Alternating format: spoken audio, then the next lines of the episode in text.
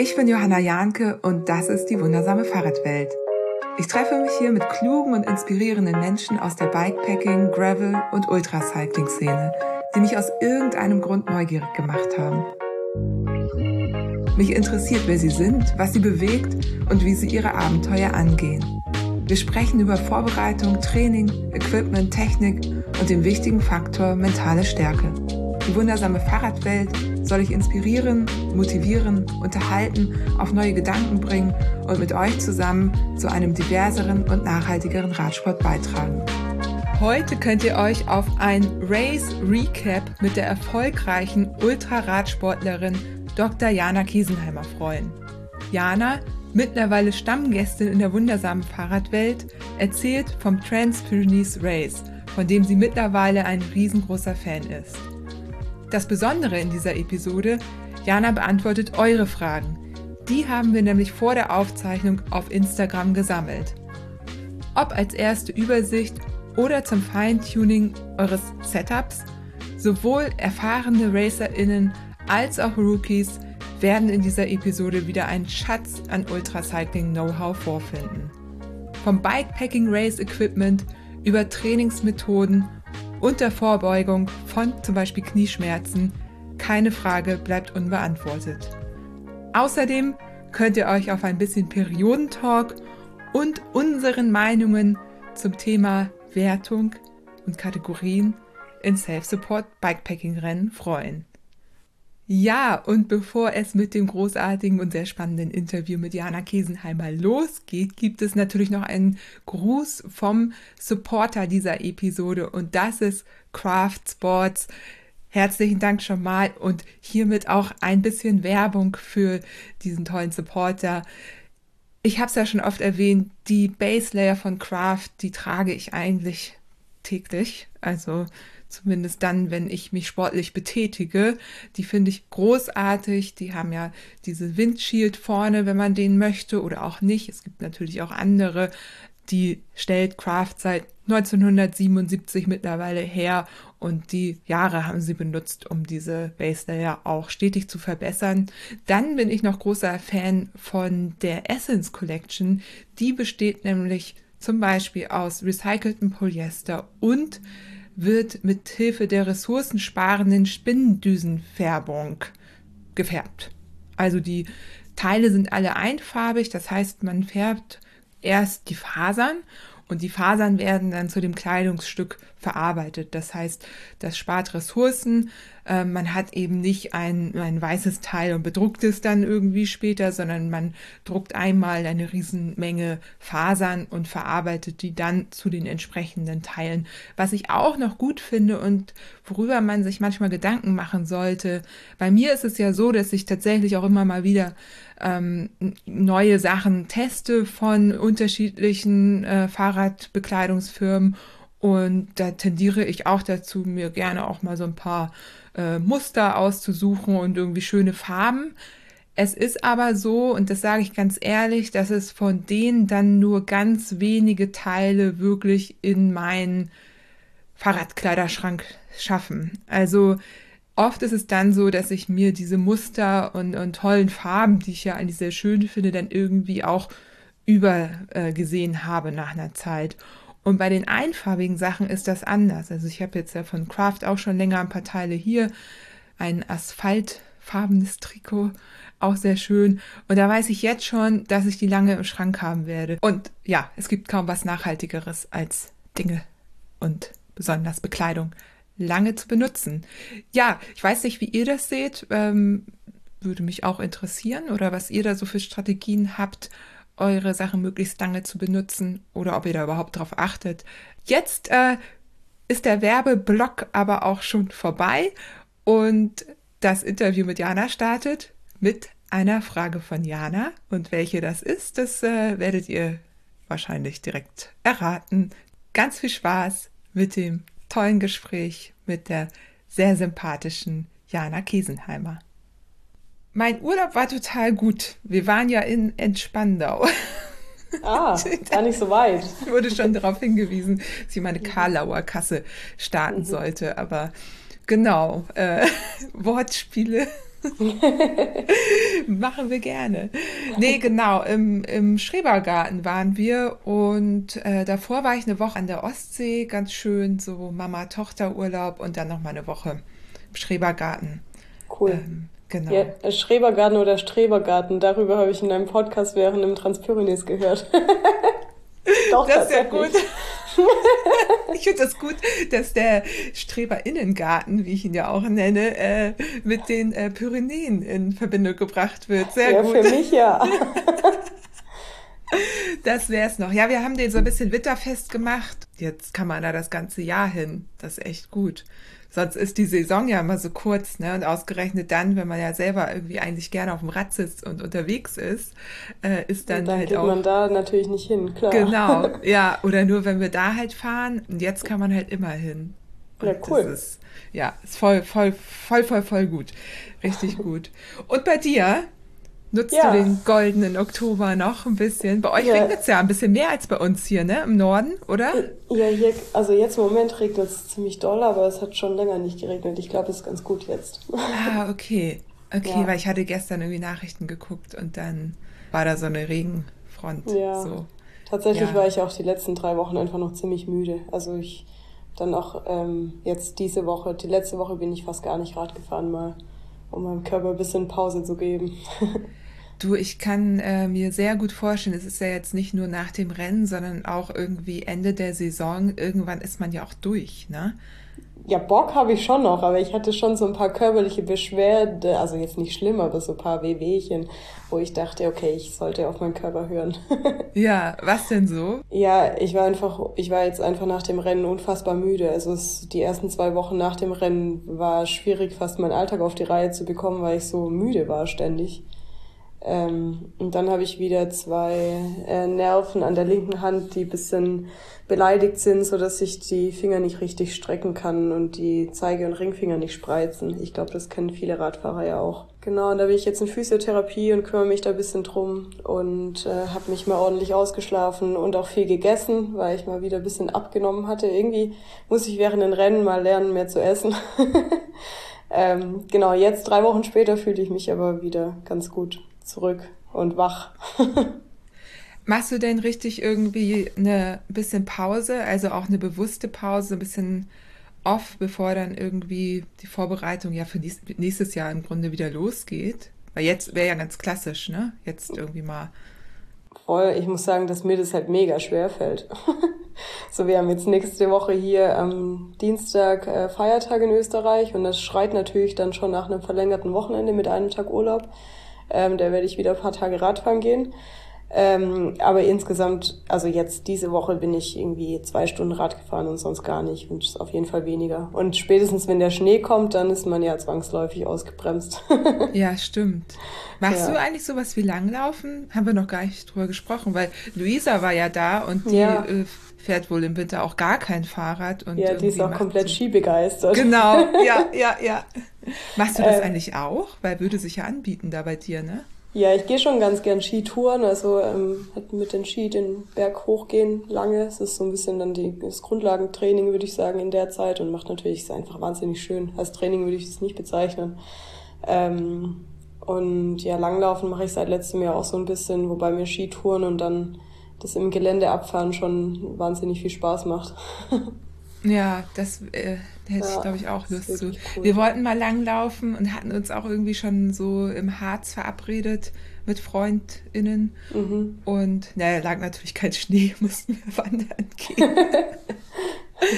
ja, das ist echt ein bisschen schade, ne? Hier so aus dem Norden. Ja. Das ähm, ist ja im Grunde, ich meine, ja, das nächste ist der Harz, ne? Und da hast du ja auch keine, gar keine Garantie. So. Ja. Ja, klar, ja.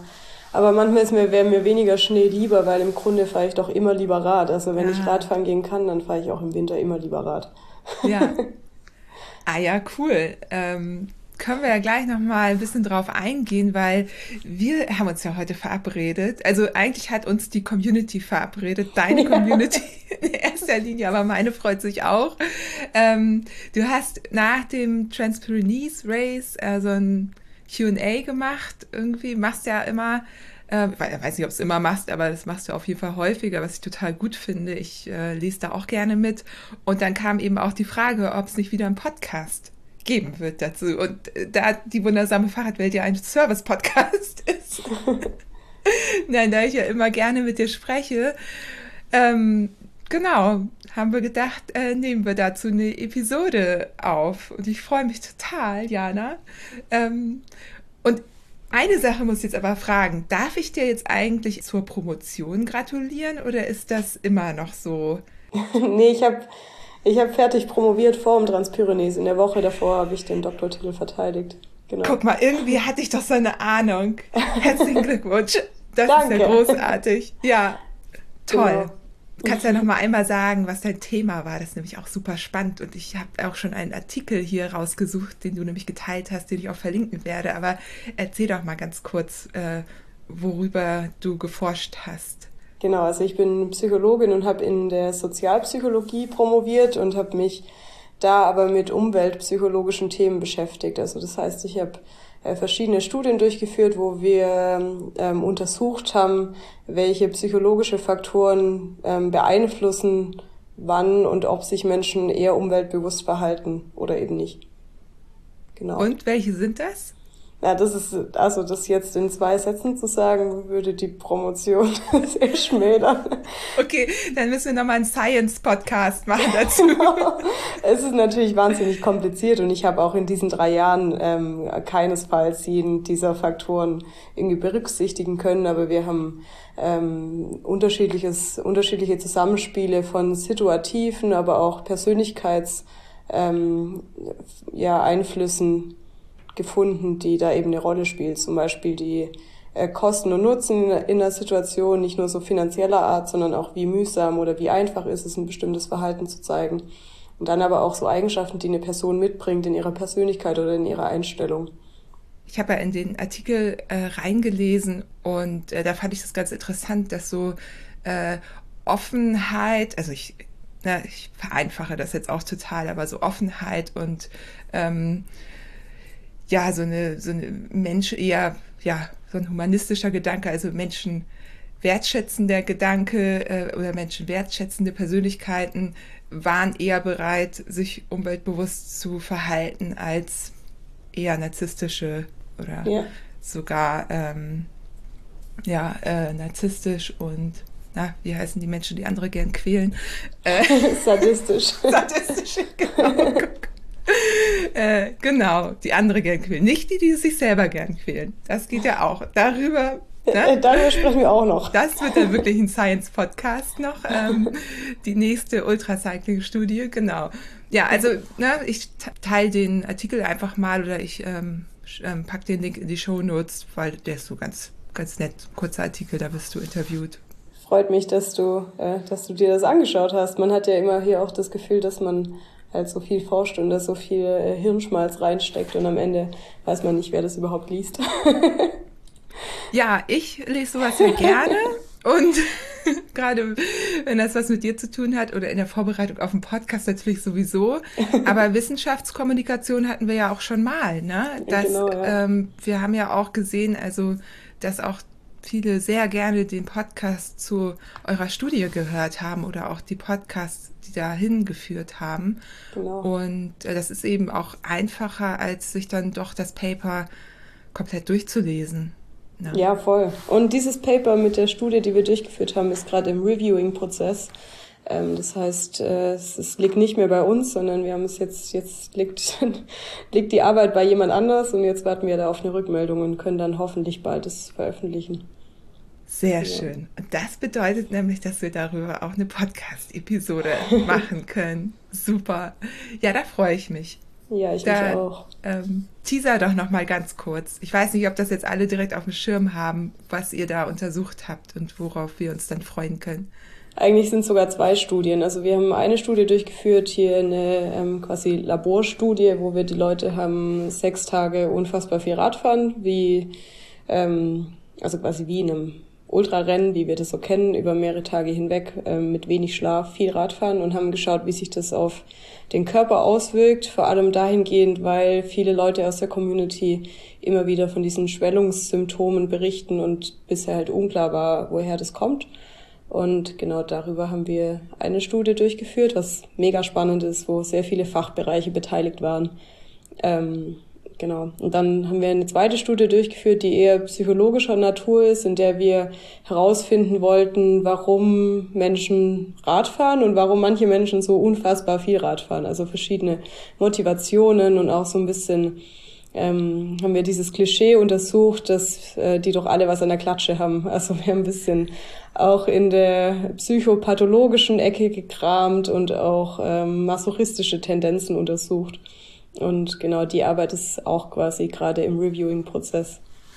Ich bin so gespannt. Also ein paar Sachen hast du ja schon mal angedeutet, aber ich bin trotzdem so, so, so gespannt, was ihr da herausgefunden habt. Ja, die Forschung macht auch wirklich Spaß. ja, ja. Ja, cool. Und auch ähm, die andere Studie, die erste, die habt ihr ja während eines Rennens auch durchgeführt, oder? Die sechs Tage? Ähm nee, also wir, wir haben, das war nicht während eines Rennens, sondern wir haben quasi unsere eigene kleine Rennbedingungen geschaffen, in der wir haben 13 Leute ähm, also Fahrrad fahren lassen auf einer vorgeschlagenen Route oder auch auf einer selbst gewählten Route und ich glaube allein dadurch, dass wir halt äh, diese 13 Leute hatten, die gleichzeitig losgefahren sind und zu den gleichen Zeiten wieder in der Klinik waren, da natürlich so ein gewisser Vergleich stattgefunden hat, obwohl wir alles Freunde und Freundinnen sind, ähm, hat das natürlich so ein bisschen angestachelt. Ja. Ja, okay, auch, auch sehr spannend, auch voll gut. Ja, gut, aber heute, äh, wir müssen uns noch etwas gedulden, ne? weil wir dürfen ja hier nicht über noch nicht äh, reviewte und veröffentlichte äh, Sachen sprechen. Einfach, ähm, genau, weil sobald ihr veröffentlicht seid, sind eure, ist es euers sozusagen. Genau. Ne? Darum geht's ja. Das euch nicht noch schnell jemand irgendwie die Idee klaut. Und außerdem ist so ein Review ja auch durchaus sinnvoll, bevor Ergebnisse veröffentlicht werden.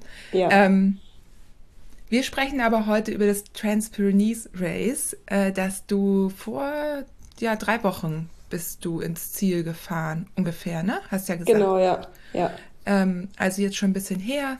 Ähm, und du bist als äh, schnellste Frau ins Ziel gekommen sechste overall, wenn ich das jetzt richtig, das habe ich mir so aus dem Kopf aufgeschrieben. Ja, das stimmt. Nicht nochmal überprüft, genau, mir richtig gemerkt, ne?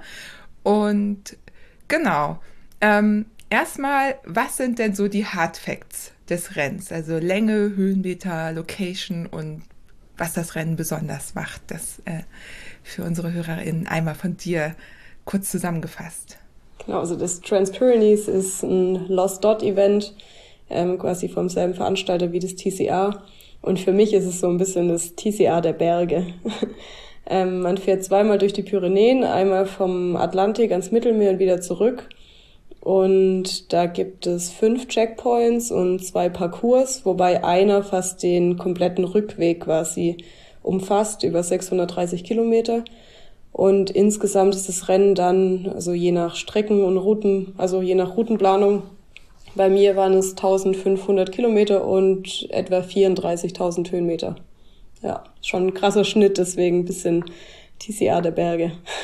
genau, und auch im Vergleich zu anderen Rennen ähm, sehr, also du hast ja eben gesagt, zwar ist das eine, also es ist auch ein Rennen, wo man die Route selber plant, aber wenn da so ein Parcours schon quasi fast die Hälfte der Strecke einnimmt, dann weiß man schon ungefähr, wo es lang geht. Also so viel Flexibilität ist dann wahrscheinlich auch gar nicht mehr, oder? Es gab so zwei große Entscheidungen, die quasi jeder zu treffen hatte. Oder vielleicht drei. Ähm, also je nachdem, wie viel Gravel man ähm, in Kauf nehmen wollte, um Strecke zu sparen zum Beispiel. Da gab es zwei Möglichkeiten, ähm, von der ich eine Gravel-Variante gefahren bin, was sich, glaube ich, auch als gut herausgestellt hat. Und eine andere Gravel-Variante, die ich nicht gewählt hatte, die sich dann als sehr Mountainbike-lastig herausgestellt hat, wo ich froh war, dass ich das nicht gemacht habe.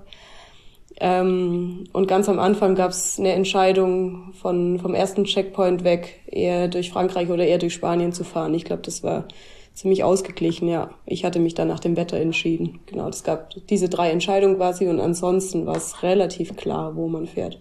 Ja, und ja. Äh, worauf ich hinaus wollte, ist das mit dem Gravel, da würde ich gleich auch gerne nochmal zu sprechen drauf kommen. Mhm. Ähm, aber es ist ja sehr remote. Mhm.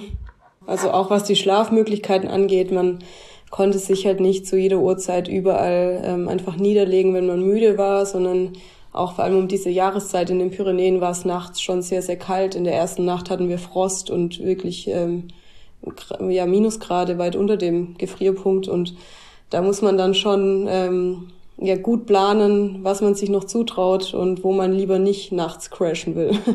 Ja. Ja. Ja, dazu gibt es gleich auch noch mal ein paar Fragen. Aber bevor äh, wir darauf eingehen, ähm, die Gravel-Passage, das ist ja immer so eine Abwägung. Ne? Manchmal spart man da ja wirklich richtig, richtig Kilometer mit, aber auf der anderen Seite, so wie du sagst, weiß man nie wirklich 100 Prozent, was einen da erwartet. Ähm, jetzt ähm, hattest du dich für eine Gravel-Passage entschieden. Wie wirkt sich das denn auf dein Setup aus? Also hast du dann entschieden, du nimmst auch direkt breitere Reifen oder fährst du eh irgendwie einen 30er Reifen und sagst dir, damit rolle ich auch gut über Gravel? Also wie hat das so dein Setup beeinflusst? Also ich fahre eigentlich immer 30 Millimeter ähm, Slick-Reifen, also ohne Profil, aber 30 Millimeter, weil ich das auch auf Dauer ähm, komfortabler finde. Ähm, insofern habe ich da nichts geändert. Ich bin davon ausgegangen, dass ich mit den 30 Millimetern auch diesen Gravel-Pass fahren kann, ähm, was dann auch geklappt hat. Ich bin sowieso immer tubeless unterwegs und ähm, das finde ich noch ein Vorteil, wenn man ähm, ein bisschen Offroad unterwegs ist. Ähm, ich habe mir vor allem Gedanken gemacht um diesen äh, Woohoo Saddleback Stabilizer, den ich immer am Sattel habe, um dort meine Flaschen zu, ähm, zu befestigen, weil der mir einmal im Gelände schon gekracht ist. Und dann war ich bisschen ähm, besorgt, dass mir das wieder passieren könnte. Dann wäre ich wirklich aufgeschmissen gewesen und habe da ein bisschen Acht gegeben, wie ich ähm, ja, wie ich mit meinem Hintern diese Flaschen berühre oder auch nicht, also vor allem beim, beim Abfahren. Und das hat dann auch gehalten, aber genau, das war so ein bisschen die Sorge. Ansonsten habe ich da nicht sonderlich ähm, mein Setup angepasst. Es gab, glaube ich, vier oder fünf Leute, die mit dem Gravelbike gefahren sind, mit deutlich dickeren Reifen. Ähm, ich finde aber, dass man mit 30 Millimetern gut durchkam. Ja, ja. Vor allen Dingen ist man halt am Ende, äh, also mit dem Gravelbike und wenn man dann auch irgendwie richtig Profil fährt, muss man auch wirklich gucken, ne, wie dann noch der Rollwiderstand ist auf dem restlichen Teil der Straße. Genau, also man muss schon sagen, dass das auch der Asphalt in den Pyrenäen nicht überall ist, wie wir das hier kennen, sondern oft war es schon ein bisschen holprig und so. Ähm, aber in Summe ist es halt ein Straßenrennen vor allem. Also ich glaube, es waren 96 Prozent asphaltiert. Und für mich ist es dann eigentlich eine klare Sache für Rennrad und Slickreifen. Ja, ja, ja. Ähm, zum Setup. Also ich habe die Fragen, die dich erreicht haben und mich ja auch noch ein paar, also nicht so viele wie dich, aber ich habe hier auch noch so ein paar hinzugefügt, mal in Kategorien eingeteilt. Mhm. Und zwar Vorbereitung, ähm, dann Technik und Setup, Ernährung, ähm, im Rennen selber gibt es ein paar Fragen, äh, wie du in bestimmten Situationen dich verhalten hast und noch so ein, am Ende ein paar generelle Fragen und ein Ausblick in die Zukunft. Äh, und da würde ich jetzt einfach mal mit dir zusammen durchgehen, was irgendwie so spannend war. Also generell zum Rennen kann man eben noch sagen, ne, die gleichen Organisatoren wie das TCA. Das bedeutet auch, dass es eben Dotwatcher gibt. Mhm. Und ähm, Tracking, wie genau, wie, wie bei vielen anderen Rennen auch, aber das mit den Dotwatchern ist eben nicht bei jedem Rennen so. Das ist mir so aus Sicherheitsgründen äh, auch nochmal aufgefallen, dass das ja echt einen Unterschied macht, ne? Genau, also es wird quasi Protokoll geführt, ähm, auch wer wann wo das, die Route verlässt. Ähm, wer sich wo schlafen legt und wenn da, glaube ich, irgendwas Auffälliges ist oder was seltsam vorkommt, diesen, ähm, ich glaube, eine Person beobachtet immer fünf Leute in etwa, wenn ich es richtig im Kopf habe, und dann wird da quasi auch Alarm geschlagen, wenn irgendwas, ähm, wenn was seltsam wäre. Ja, Genau, das finde ich total gut, weil das ist zum Beispiel, es gibt ja noch ein anderes Transpyrenees-Rennen, mhm. das ähnlich ähm, vom Konzept her ähnlich ist, dass es da zum Beispiel nicht so ja, wenn wir uns daran erinnern, dass was bei Anna Ohrens passiert ist, die ja mitten ja. in der Nacht gestürzt ist, das wäre ja niemandem aufgefallen so ja. schnell. Ja, also es ist niemandem aufgefallen. Ne? Sie hat ja Riesenglück. Ähm, darüber auch nochmal zu sprechen, dass es echt gut ist, wenn so ein Rennen eben designierte Dot-WatcherInnen hat. Ja. ähm, ja. So. Genau. Und zum anderen führt es natürlich auch dazu, dass die Regeln noch ein bisschen akribischer ähm, beobachtet werden. ja, ja, ja.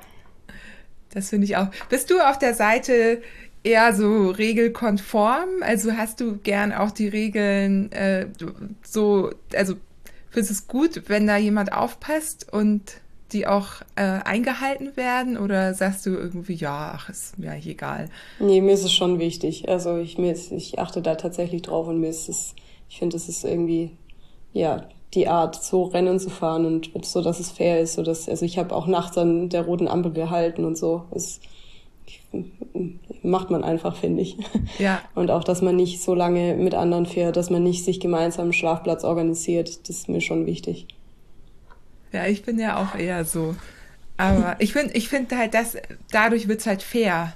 Ne? Ja, absolut, ja. Ansonsten kann man sein eigenes Ding sonst wann machen, aber wenn es ein Rennen ist, dann muss man eben ein paar Kriterien, ein paar Regeln. vor allem haben. ist es mir auch wichtig, dass ich im Ziel ankomme und weiß, ich habe das ganz alleine aus meiner eigenen Kraft, ohne irgendeine Art von Unterstützung oder ohne, ich will einfach da auch mit einem freien, guten Gewissen ankommen und wissen, ich habe das alles ähm, richtig und aus gutem Gewissen so gemacht. Ja. Ja, ja. Kann ich gut nachvollziehen. Mhm. So, dann fangen wir mal an. Ähm, der erste Block ist Vorbereitung. Ähm, da gibt es drei Fragen. Die erste ist Schmerzen. Wie beugst du vor? ja, Geht das hatte, überhaupt? ich ähm, hatte ja im, beim Mittelgebirge Klassik musste ich abbrechen wegen Knieschmerzen und ähm, das war mir eine krasse Lehre. Ich dachte bis dahin eigentlich, dass ich aus diesem, klingt jetzt so blöd, dass ich aus diesem Alter raus wäre, in dem ich einfach ähm, quasi meinem Körper äh, zwinge, immer mehr zu tun. Ähm, und ja, das hat dann äh, mir wieder vor Augen geführt, dass ich, dass ich mich viel mehr kümmern muss um Stretchen, Dehnen, dass ich ein bisschen Ausgleichstraining machen muss, dass ich mehr Pausen machen muss und dass so eine Entzündung einfach nicht passiert. Und seitdem, also seit Mai, Juni, nachdem ich damals dann wieder auskuriert war, habe ich wirklich ähm, ja viel mich um Stretching, habe mir eine Terragun gekauft und da viel äh, mich selbst massiert, hatte regelmäßig Physio und so und ich bin wirklich mit einem guten Körpergefühl auch da reingestartet. Ähm, ich glaube, das war die beste Vorbeugung für jegliche Art von Knieschmerzen und Rückenschmerzen und was so passieren kann. Ähm, und tatsächlich hatte ich während des Rennens überhaupt gar keine Schmerzen. mein, mein Hintern war gut, mein, meine Knie waren gut, der Nacken war gut. Ähm, so es war, ich kam im Ziel an und konnte selbst nicht fassen, dass auch irgendwie, ich hatte Sattelprobleme, als wäre ich 50 Kilometer gefahren. Also keine. das war wirklich cool. Ja, also ich glaube, die beste Vorbeugung war irgendwie, ähm, sich auch im Training die Monate davor viel um den Körper zu kümmern. Das heißt, du hast täglich irgendwas gemacht, also Stretching oder irgendwelche Übungen. Oder genau, also so alle zwei, drei Tage habe ich meine Beine okay. mit der Terragun so bearbeitet. Ähm, ah. Mir bei der Physio Tipps geholt, wie ich, wie ich das mache und auf was ich da achten muss. Und ähm, ja, das hat mir schon geholfen. Total gut. Ja. Und wie wirkt sich das jetzt äh, auf potenzielle Knieprobleme aus? Es gibt ja wahnsinnig viele ähm, Ursachen für Knieprobleme. Ich glaube, da könnten wir eine eigene Serie oder Folge dazu machen. Ähm, bei mir war das aber, eine, die Knieentzündung kam vor allem daher, dass meine Muskeln im Oberschenkel so unfassbar hart waren, ähm, dass da so viel Zug auf diesem Knie war, dass halt auch dann ohne aufzuwärmen direkt morgens nach einer Pause bei Minusgraden wieder voll reingetreten in den nächsten Anstieg, ohne, ohne da irgendwie drauf zu achten ähm, was dann natürlich noch viel weniger zu verkraften ist, wenn sowieso schon alles ähm, hart und verkürzt ist. Ähm, und ich glaube, das war einfach das, was sich aufsummiert hat über viele Monate, vielleicht auch über ähm, ja nie irgendwie die Muskeln mal gelockert und ähm, das war dann am Anfang sehr schmerzhaft und inzwischen, also man kann den Unterschied auch fühlen. Also wenn man sich mal hinkniet und in seinen Oberschenkel kneift, wie ähm, wie hart es da ist und wie weich das werden kann, wenn man sich da ein bisschen drum kümmert, dann ähm, ist das tatsächlich auch spürbar. Es ist einfach weniger Zug auf dem Knie und so habe ich versucht vorzubeugen, dass ich so eine Art von Entzündung, wie ich das hatte, halt wiederbekomme. Ja, voll gut. Ja. ja. Und äh, die nächste Frage ist, und das ist ganz interessant, weil ähm, da schaue ich auch noch mal kurz auf den Podcast mit Luisa, weil wir darüber nämlich gar nicht gesprochen haben, was mhm. Luisa macht.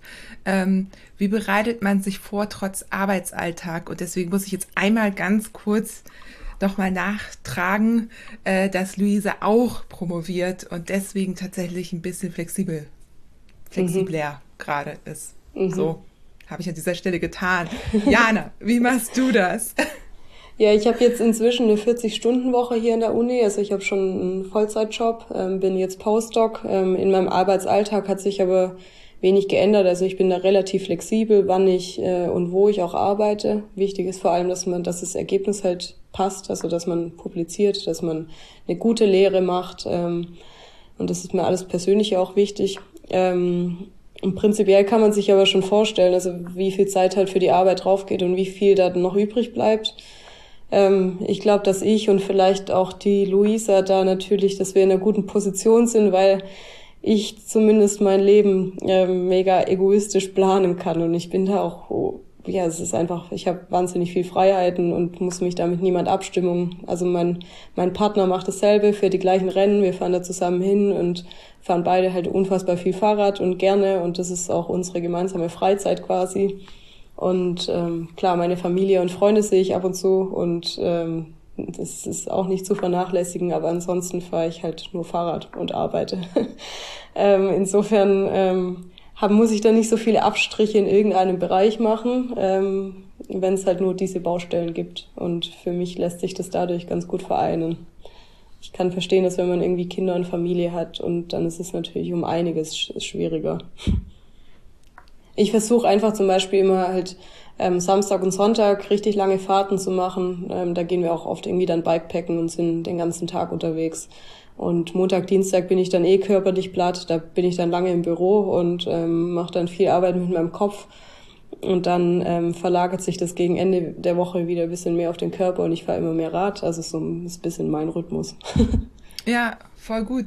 Das ja. führt mich auch zur nächsten Frage. Ähm, wie viele Höhenmeter, Kilometer muss man denn so grundsätzlich äh, trainieren für so ein Rennen ähm, wie das Trans-Pyrenees Race? Ja, das ist eine schwierige Frage, weil ich weiß nicht, ob sich das so pauschalisieren lässt. Also ich würde behaupten, dass ich ziemlich zeituneffizient trainiere. Also wenn ich dran denke, dass ich äh, früher einen Trainingsplan hatte mit Intervalleinheiten und ähm, viel mehr Intensitäten, als ich das jetzt habe, dann braucht man, glaube ich, gar nicht mehr als vielleicht, weiß nicht, zehn Stunden in der Woche, um wirklich fit zu werden. Ähm, ich habe aber ja diesen, diese Trainingsplansache bisschen an den Nagel gehängt und fahre einfach nur gerne lange Fahrrad und fahre auch mal Intensitäten, wie ich mich eben fühle. Aber ich glaube, dass ich halt, also man könnte viel effizienter trainieren, wenn man will, als ich das tue. Also ich fahre im Sommer schon so 20, 30 Stunden pro Woche auch Rad. Und ich bin mir sicher, das müsste man nicht, ähm, wenn man das effizienter gestalten würde. Aber mir geht's vor allem auch darum, unterwegs zu sein. ja, ja. Und dann geht es ja auch noch darum, was ist so die Ausgangsposition. Ne? Hat man irgendwie fünf Jahre keinen Sport gemacht ja. und bereitet sich auf dem Rennen vor, ist es halt was anderes, als wenn man eh die ganze Zeit aktiv ist und dann im Grunde und diese Grundfitness dafür hat, ja. Oder? das Rennen. Aber ich denke, also wenn man wenig Zeit hat, dann ist der effizienteste Weg, sich vorzubereiten, mit Sicherheit sich irgendeine Art von Trainingsplan erstellen zu lassen. Ähm, also ich glaube, dass da um Zeit zu sparen. Man kann, glaube ich, sehr effizient trainieren, wenn man das bisschen mit Anleitung macht.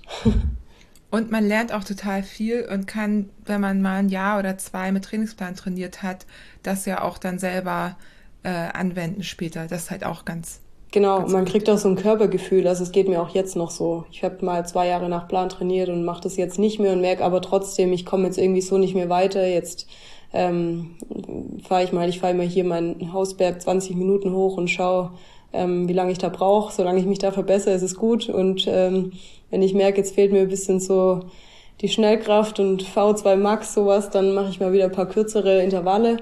Wobei man schon auch merkt, dass man im Laufe der Saison, im Laufe des Jahres halt immer mehr so Dampflok wird, wenn man dann nur noch lange Sachen fährt. Ja, das ja. stimmt. Aber ich, also ich würde mich jetzt nicht trauen, eine, hier eine Kilometer- oder Höhenmeterangabe zu sagen. Ich glaube, das ist nicht der Punkt für die Vorbereitung. Nee, genau, aber es ist schon so, also ich würde das auch unterschreiben mit den zehn Stunden. Da wundern sich halt viele, ne, dass das geht. Dass, ja. ähm, dass man in die wenige Zeit noch effektiver wird es ja dann, wenn man auf der Rolle trainiert im Winter. Ja, so, ja. weil äh, spezifischer können die Trainingseinheiten gar nicht sein. Ja. Allerdings darf man natürlich auch nicht vergessen, für so ein Ultrarennen gehören natürlich auch andere Sachen dazu, wie einfach die Erfahrung irgendwie des Bikepackens unterwegs, äh, Setup, Equipment etc. Das ähm, ersetzt natürlich keinen Trainingsplan auf der Rolle. Also, ja, also ich denke, allein um körperlich sein. fit zu werden, ähm, ist eine andere Sache, aber man, klar sollte man schon ein, zwei, dreimal mal lange auf dem Fahrrad gesessen sein, um auch zu wissen, wie der Körper reagiert und um sein Equipment zu kennen, um eine Schlafstrategie zu haben. Also auch, genau, das gehört natürlich genauso dazu. Über die sprechen wir auch noch.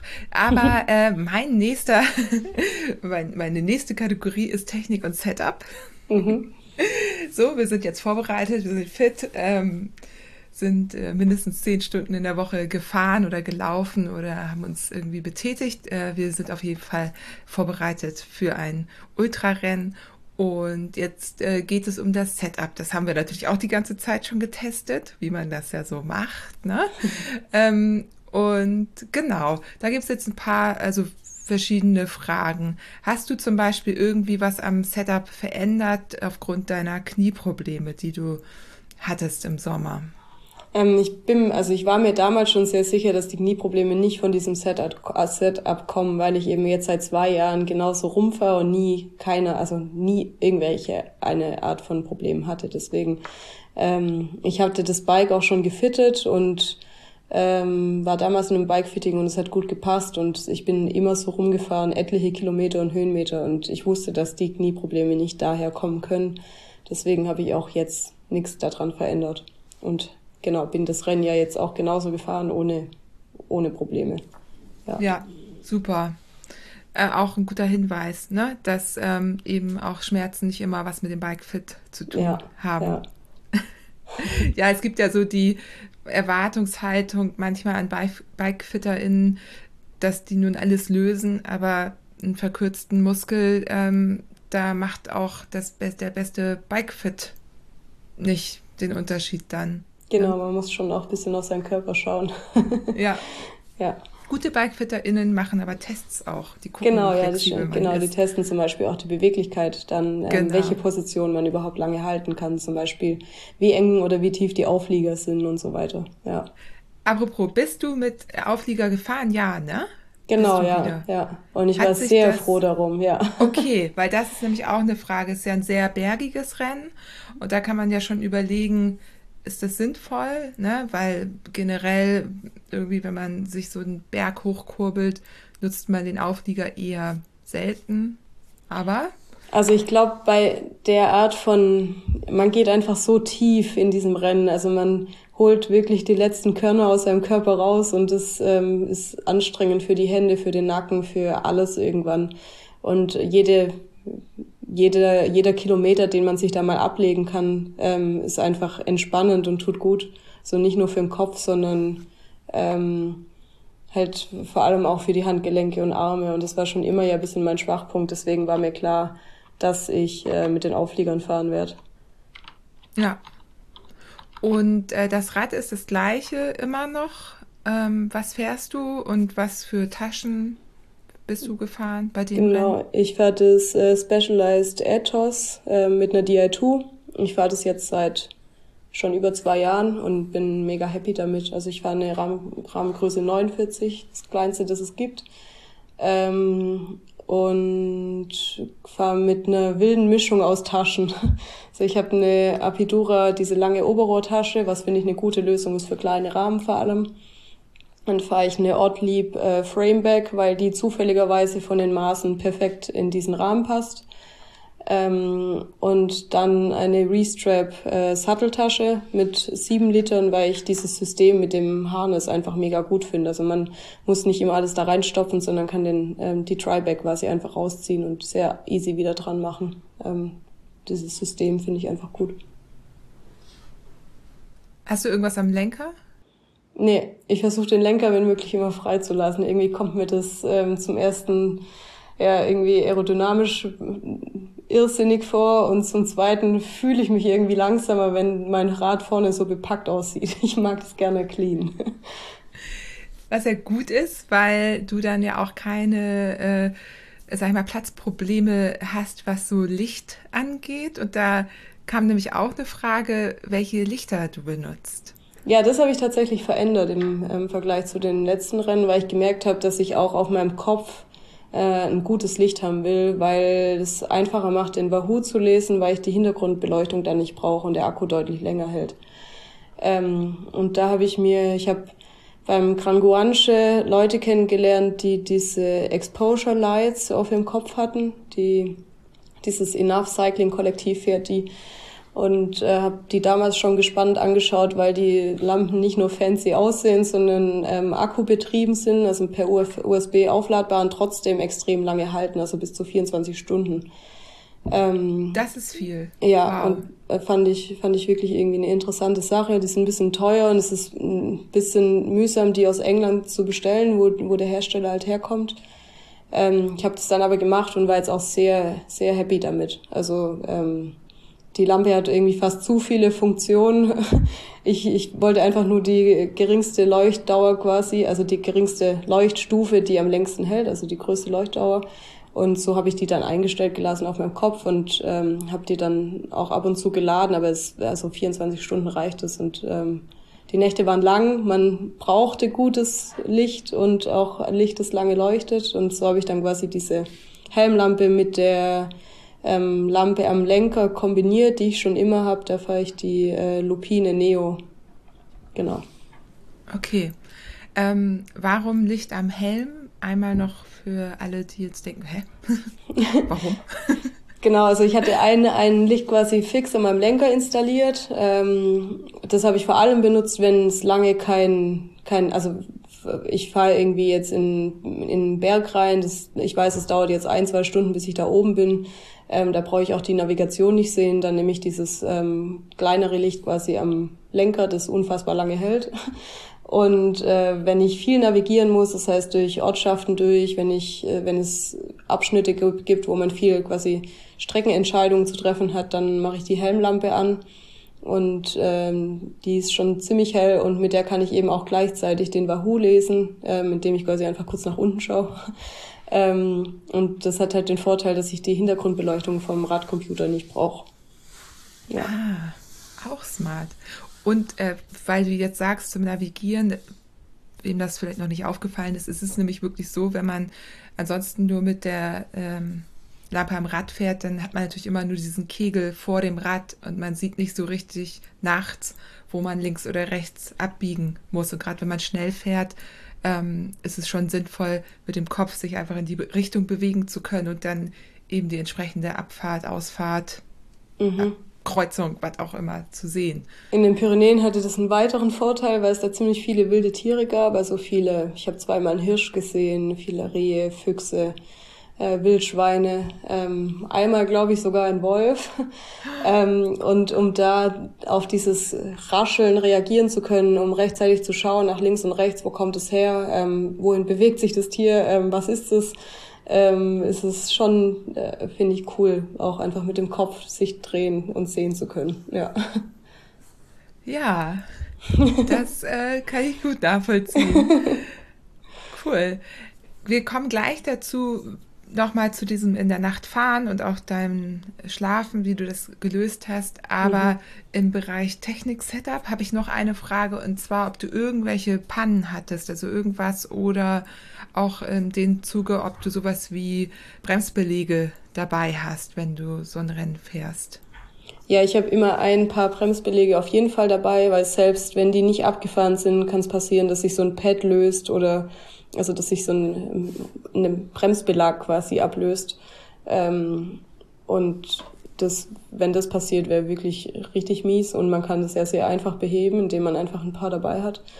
Ähm, ich hatte auch jetzt welche dabei, aber ich musste nix, also ich musste die Bremsbeläge nicht wechseln. Ich hatte keine, kein Platten, keine Art von technischem Defekt. Es war wirklich ziemlich äh, reibungslos, ähm, technisch, genau.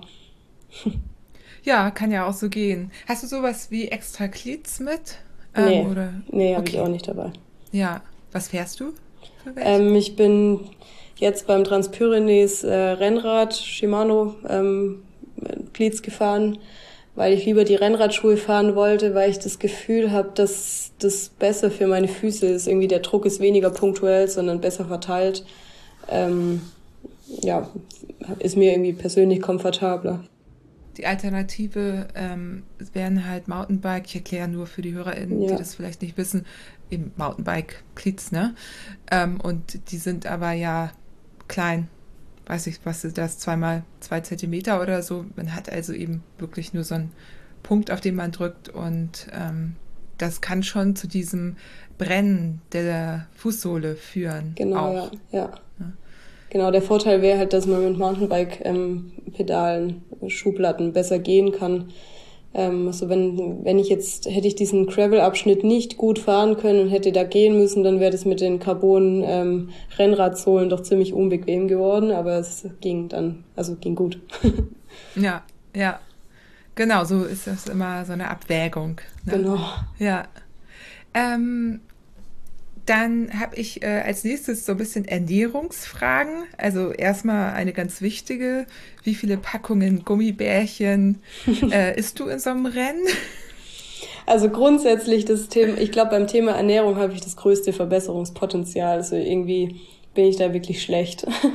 ähm, ich schaffe nie, mein Gewicht zu halten bei so einem Rennen. Ich nehme da immer ab. Also ich esse irgendwie scheinbar immer viel zu wenig, ähm, obwohl ich jetzt nie wahnsinnig den Hunger habe, aber ich habe einfach dann irgendwann keinen Appetit oder ich komme ja auch so gut durch. Irgendwie, ähm, weiß ich nicht. Also ich habe keinen Hungerast, aber ich glaube, ich müsste noch viel mehr essen. Ähm, und ja, Gummibärchen sind eigentlich immer sehr beliebt bei mir. Ich habe 500 Gramm, glaube ich, gegessen und dann konnte ich nicht mehr. Dann konnte ich sie nicht mehr ab. Da habe ich nix, Gummiartiges mehr essen können. ja, okay. Das ja. ist ja dann nicht so viel gewesen. Nee, eben. Es war so eine, eine Riesenpackung und die war dann auch am zweiten Tag weg und dann war es auch okay mit den Gummibärchen. Ja, ja. Ja.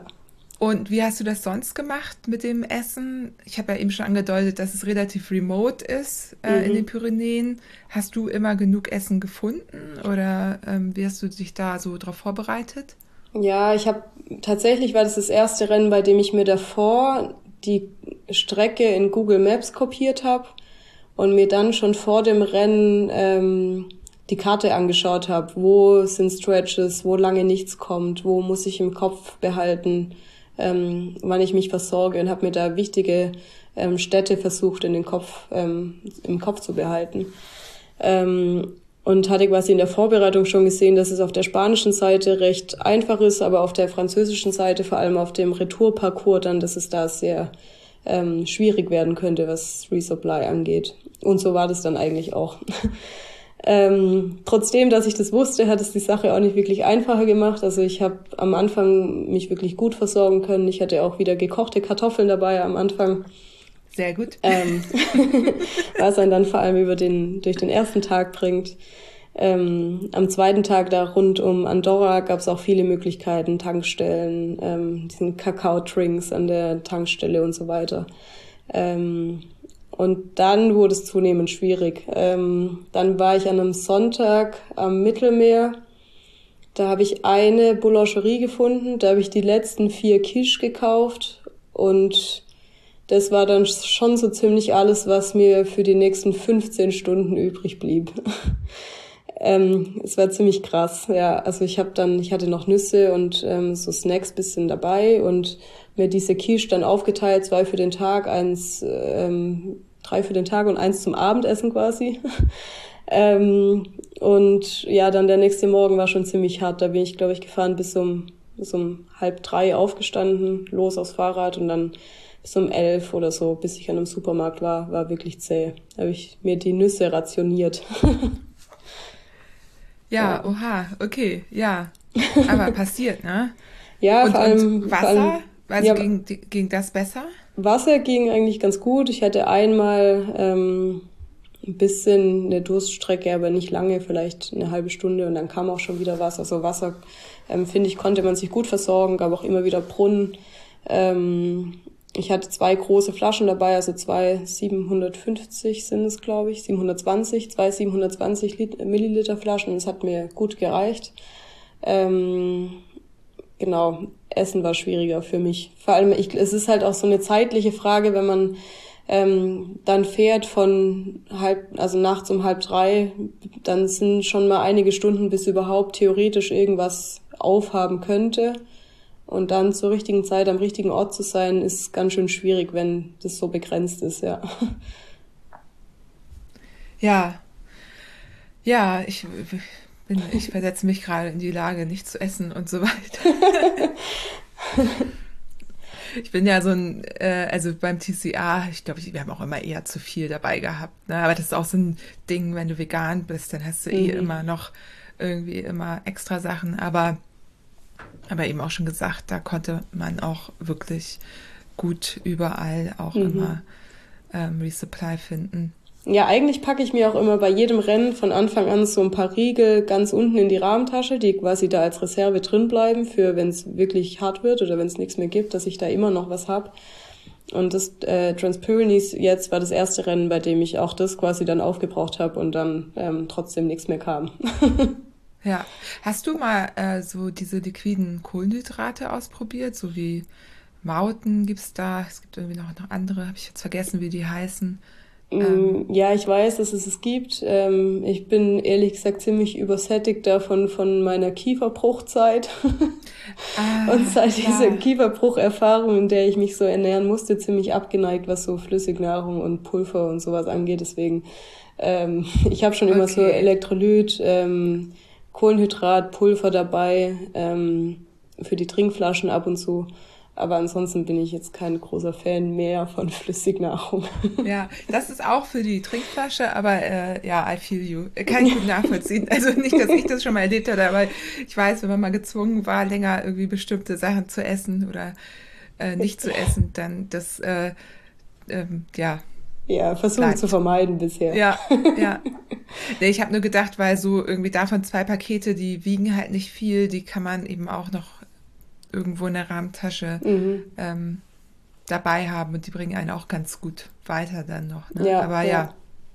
nützt einem nichts, wenn man das dann auch schon vorher benutzen musste. Ja, also, ja klar. Ja. ja. Ja, interessant ist, dass man dann irgendwann so ein bisschen lethargisch wird. Also ich bin dann einfach nur noch getreten und dann, als aber der Supermarkt irgendwann an, also da war, wie so eine Fata Morgana, dann bin ich da eingefallen und habe noch im Supermarkt angefangen zu essen und dann danach habe ich schon gemerkt, dass ich ähm, plötzlich wieder ganz anders Rad fahren kann. ja. Ja. Also die Frage, wie hast du immer genug Essen gefunden, ist beantwortet. Du hast es nicht immer geschafft. Ähm, mhm. ist ein Rennen, wo man vielleicht dann doch, ja, ich weiß es nicht. Hättest du irgendwas anderes, also hättest du es irgendwie anders gemacht jetzt so im Nachhinein? Nee, also ich weiß nicht, ich bin generell, glaube ich, ziemlich schlecht darin zu stoppen. Ich fahre immer lieber einfach weiter und ähm, tu mir schwer mal anzuhalten. Ähm, vielleicht hätte ich noch früher irgendwie jede Möglichkeit wahrnehmen müssen, um die Taschen möglichst voll zu stopfen. Ähm, aber mehr, also ich war eigentlich auch davon ausgegangen, dass ich an diesem recht größeren äh, Ort da mehr anhalten könnte und mir ähm, Snacks kaufen kann. Da gab es auch viele Restaurants, aber ich ähm, setze mich während so einem Rennen nicht in ein Restaurant. Es dauert mir einfach zu lange. Ich bin da zu ungeduldig, kann es, also es geht nicht für mich. ähm, ja, dann war das für mich so die beste Lösung. Aber ja. ja. so, und im Rennen selber, ähm, wo hast du übernachtet? Wie hast du das gemacht in dem Rennen? Ja, ich hatte alles dabei. Also ich hatte einen dicken Winterschlafsack, einen Biwaksack, eine Isomatte sogar, ähm, alles dabei. Aber ich habe letzten Endes immer in einem Zimmer übernachtet. Ähm, einfach aus dem Grund, dass die erste Nacht wirklich erbarmungslos kalt war. Ähm, und ich schon quasi in der ersten Nacht ein Zimmer nehmen musste, weil, also es ging irgendwie schlichtweg nicht anders, wenn man verschwitzte Klamotten hat. Entweder man fährt durch ähm, oder sucht sich einen warmen, trockenen Platz zu schlafen, ähm, was dann in dem Fall nur überdacht oder irgendwie drin sein konnte. Und ähm, genau, einmal, ich habe genau, hab mir dann immer tagsüber schon angefangen, Zimmer zu organisieren, was wirklich mühsam war und viel Zeit auch auf dem Weg gekostet hat, was mich auch manchmal wirklich frustriert hat, dass ich dann nicht so weit fahren konnte, wie mich meine Beine vielleicht getragen hätten. Einfach aus dem Grund, weil ich wusste, danach kommt nichts mehr. Also am dritten Tag zum Beispiel ähm, habe ich um zehn schon aufgehört, ähm, Rad zu fahren, obwohl ich mich sehr gut gefühlt habe, einfach weil das die letzte Möglichkeit war, ähm, drin zu schlafen, ähm, bevor es in zwei extrem hohe, lange Anstiege gegangen wäre, die ich an diesem Tag, also diese 5000 Höhenmeter nicht mehr gepackt hätte. Ähm, und glaube, ich hatte da eine sehr konservative und sichere Strategie quasi, die bisschen mühsam war, weil man sich den Tag über auf dem Fahrrad und am Straßenrand Zimmer organisieren musste. Ähm, aber letztendlich hat es mir auch wirklich dazu verholfen, dass ich mich gut regenerieren konnte, dass ich ähm, meine Klamotten trocknen konnte, die verschwitzt waren, so dass ich nachts nicht ähm, in Klammerkleidung losfahren musste. Ähm, und ja, auch was die Hygiene angeht, hat es natürlich ein paar Vorteile, ja.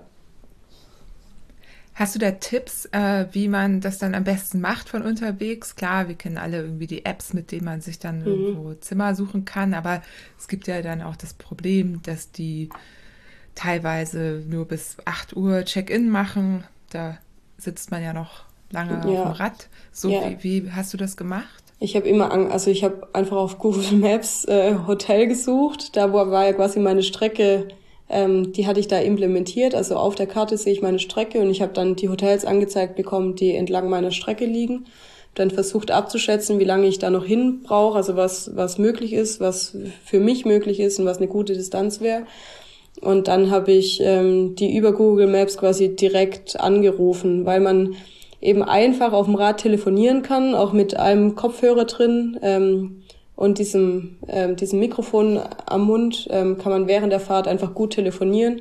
Ich habe dann immer versucht, mit äh, Englisch oder meinem eher schlechten Französisch ähm, zu erklären, was ich will und wer ich bin und ob das möglich ist. Und ja, das hat mal länger, mal weniger lang gedauert, aber so ging das meiste halt auf dem Fahrrad, ähm, sich das ganz gut zu organisieren.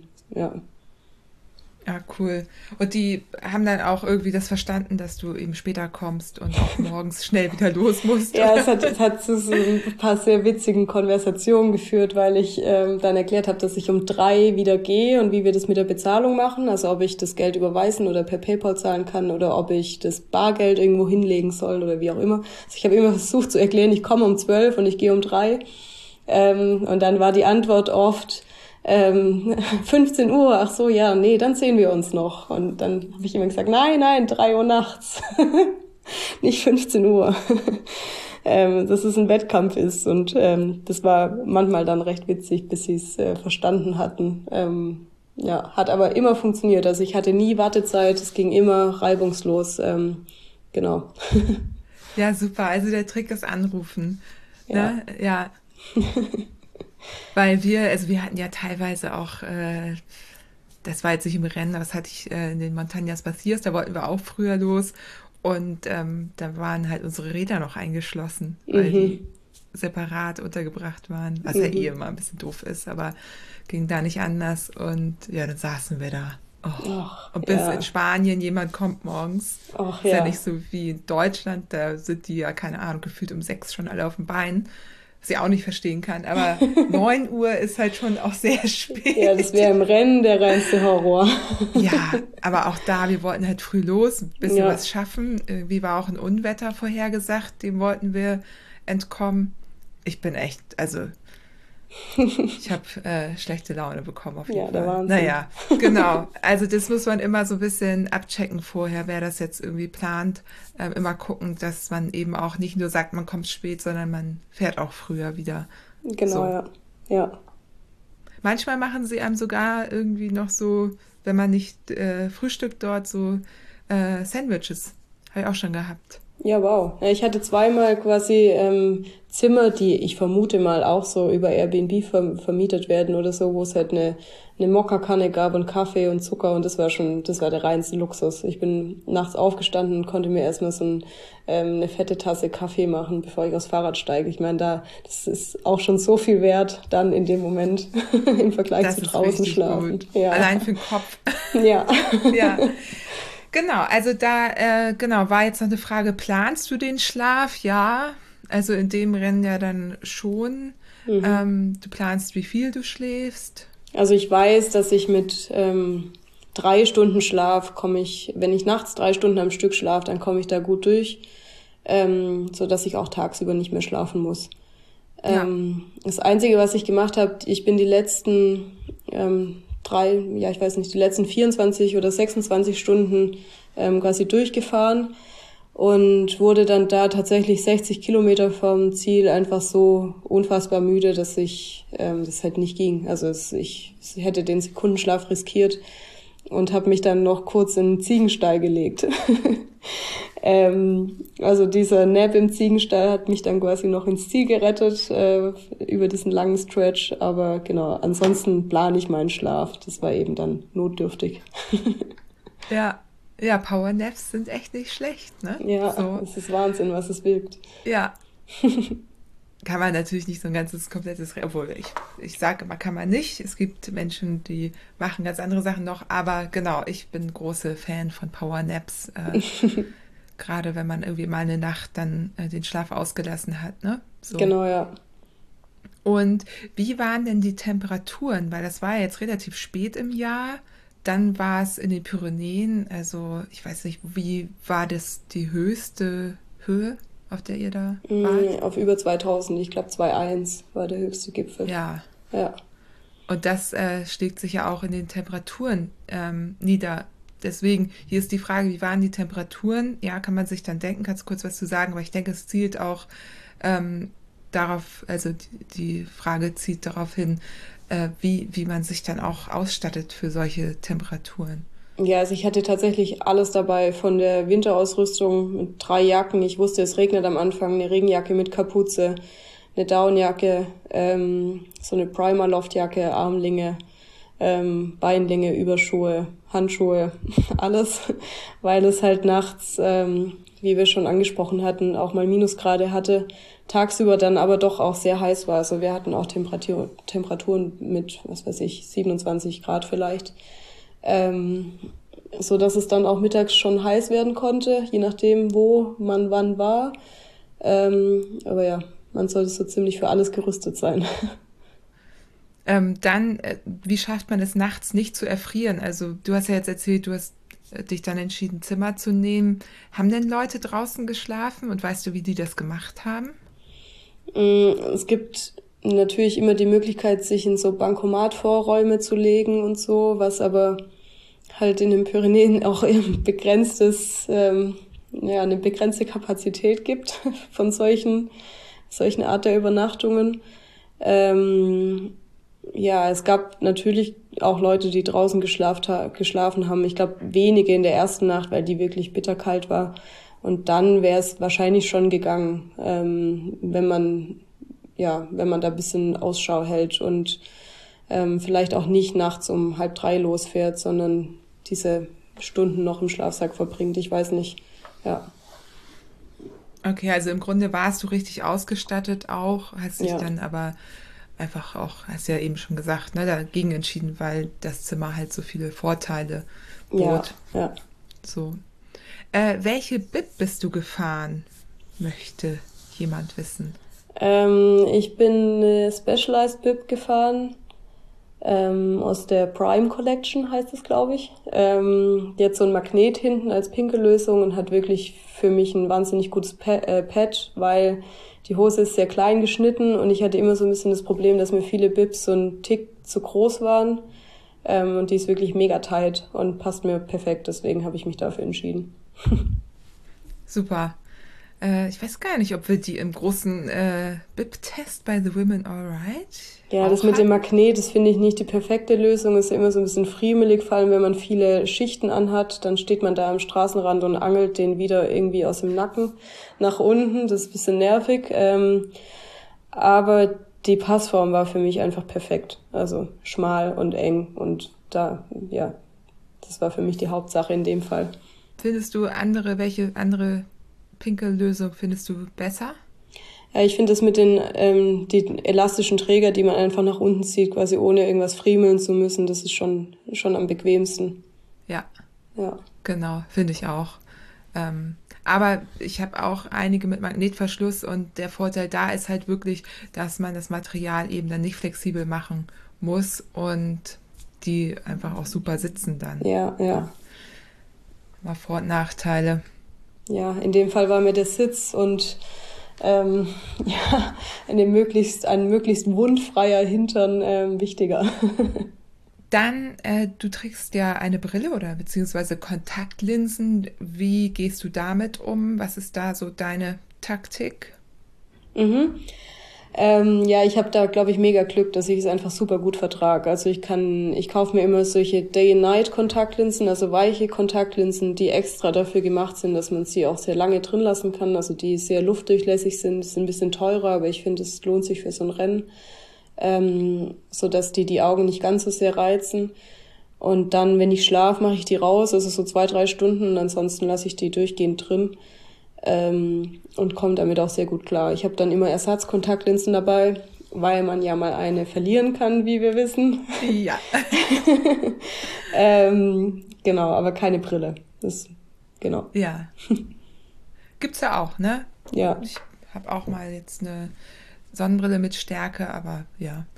Ähm, die ist natürlich, die muss man sich extra anfertigen lassen und so. Das ist echt, also ich weiß gar nicht, ob da nicht dann Kontaktlinsen auch einfach günstiger sind. Ja.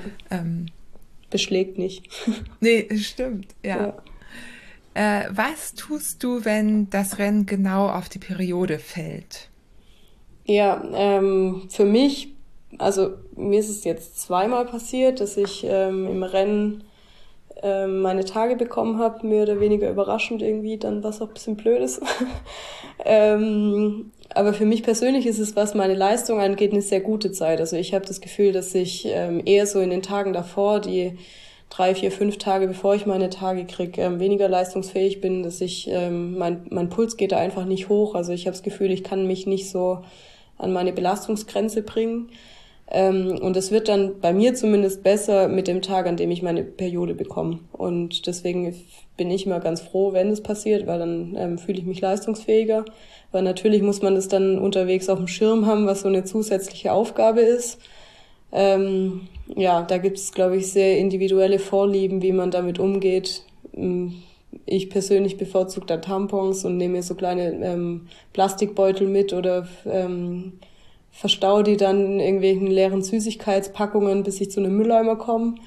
Ähm, und das Wasser aus einer Trinkflasche reicht meiner Meinung nach auch, um das alles sauber zu halten, auch die Hände. Ähm, eine Packung Feuchttücher ist auch äh, sinnvoll, aber genau, es gibt ja auch diese Cups und so weiter. Ich weiß nicht, ich, find, ich bin nicht so der Fan davon, aber ja, ich glaube, es ist sehr individuell, wie man sich da wohlfühlt. Für mich persönlich ist es aber, finde ich, eher ein Leistungsvorteil sogar.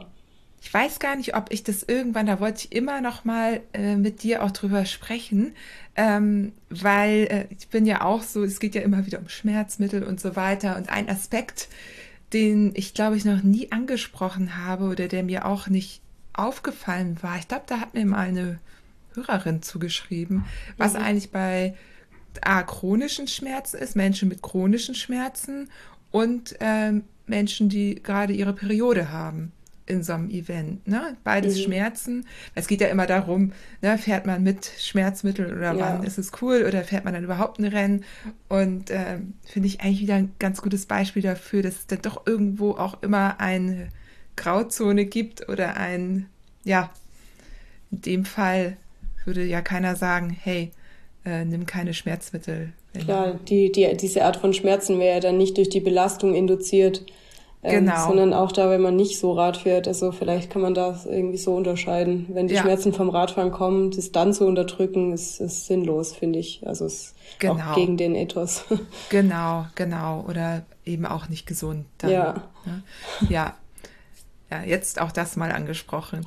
ähm, da wollte ich noch was zu sagen. Tab, äh, Cups und äh, Tampons. Also ich würde allen Menschen mit Periode empfehlen, die Cups mal auszuprobieren, weil ich habe da auch lange gedacht, äh, ist nix und es kann auch gut sein, dass es nichts für einen ist.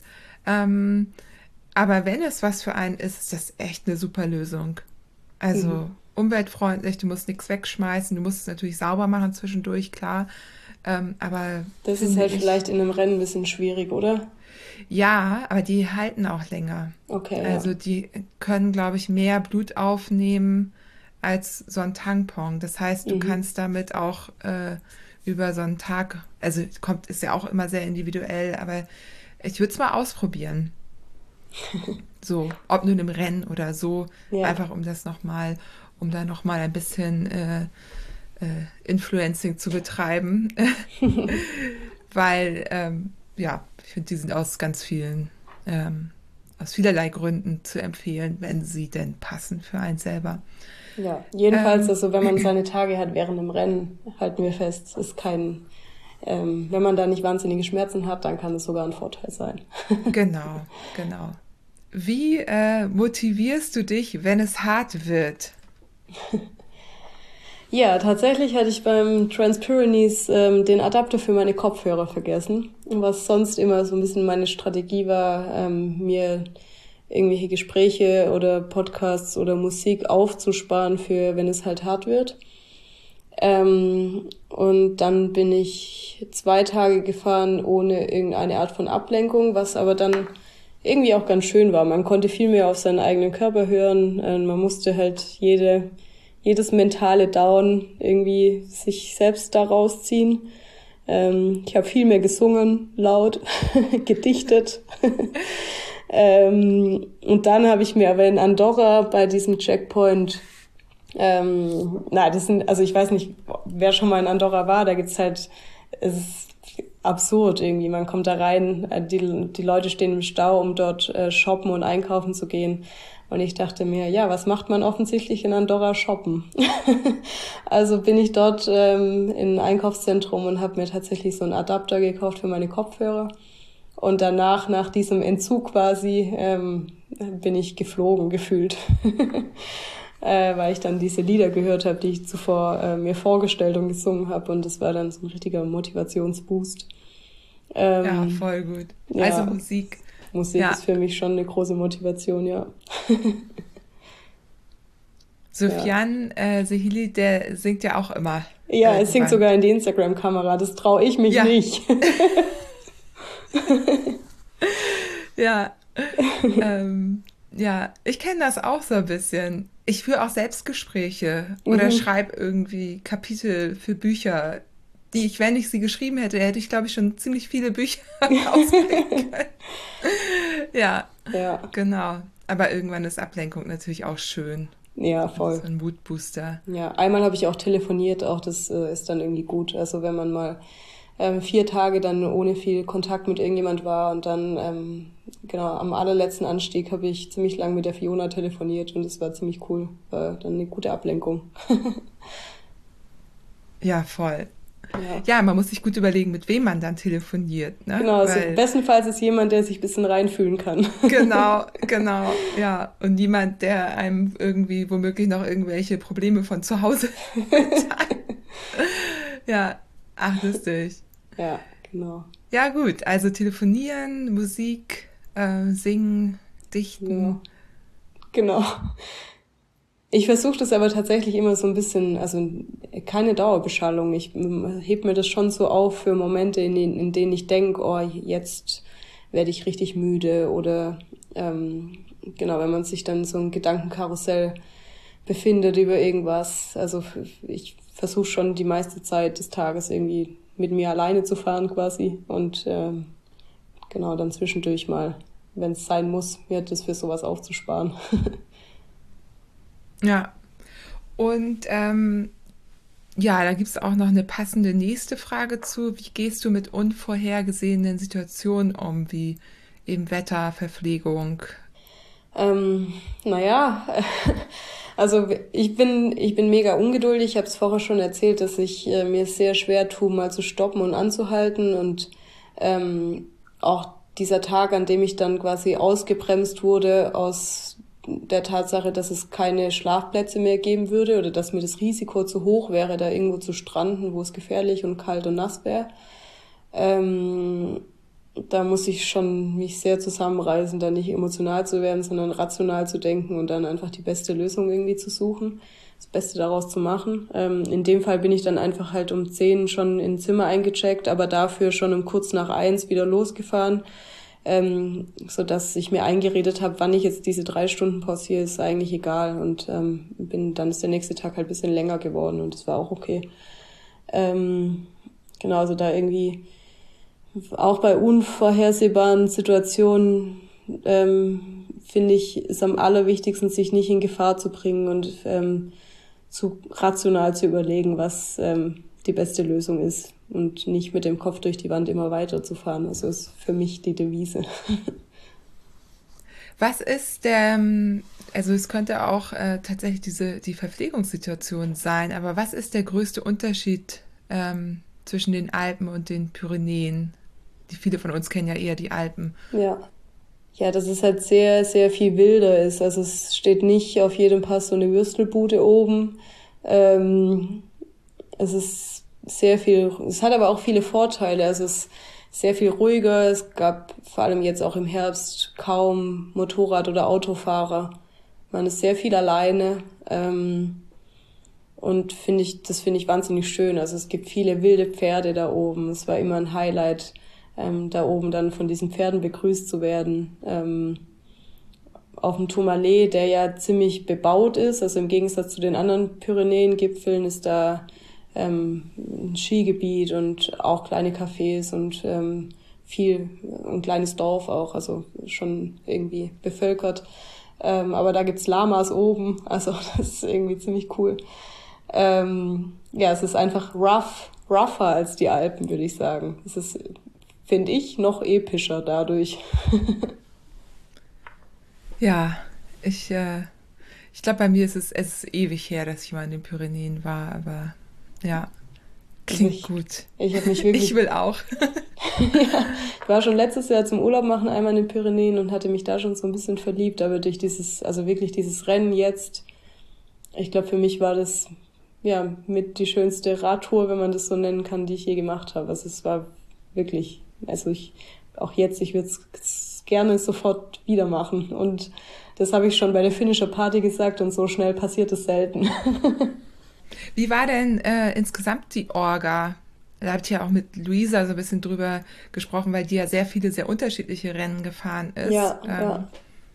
Ja, also ich fand die Organisation wirklich, äh, da hat dann überhaupt nichts gefehlt. Also die Kommunikation war super. Der Andrew, der das ja jetzt anstelle der Anna ähm, organisiert, ist ja auch selbst ein sehr begeisterter und erfolgreicher, guter Radfahrer. Also ich glaube, der weiß ganz genau, was die Leute da durchmachen. Der kennt die Bedürfnisse der Fahrer und Fahrerinnen und ähm, es gab zum Beispiel eine Streckenänderung, weil eine Brücke ähm, irgendwie gesperrt war und ähm, da hat er mit GPS, GPX-File und äh, sehr zeitnah da informiert und ähm, das angekündigt. Ich finde, dass die Kommunikation zum einen durch so einen WhatsApp-Channel und zum anderen auch per E-Mail ähm, gut war und zeitnah und mega, mega cool. Und besonders war, dass es halt so einen Podcast gab ähm, über das Rennen. Ähm, es gab zwei Media Cars, die haben nicht nur Fotos gemacht, quasi wie das so typisch üblich ist, sondern die haben ähm, auch Stimmen von den Fahrer und Fahrerinnen auf der Strecke halt eingesammelt ähm, haben das Rennen analysiert, haben darüber gesprochen, welche Herausforderungen es an diesem Tag gab, ähm, haben so einen Scratch-Report gemacht, haben über das Frauenrennen, über das Pairrennen und ähm, über die ähm, ersten Herren vorne halt immer diskutiert und reportet. Und das kam täglich raus quasi, ähm, kann man sich auch jetzt noch anhören auf Spotify. Und ich habe mir diese halbe Stunde Rennen-Report immer aufgehoben für die Mittagsstunden, wenn ich meistens so ein kleines Mittagstief hatte und ähm, das hat dem Ganzen, also selbst Teil davon zu sein, sich selbst da zu hören und die Mitstreiterinnen zu hören, ähm, das war total cool. Es gibt dem Ganzen noch so ein bisschen mehr Sinn. ja, ja, voll gut. Auch, dass sie das so zeitnah rausbringen konnten. Genau, also immer am nächsten Tag quasi, ja. Ja.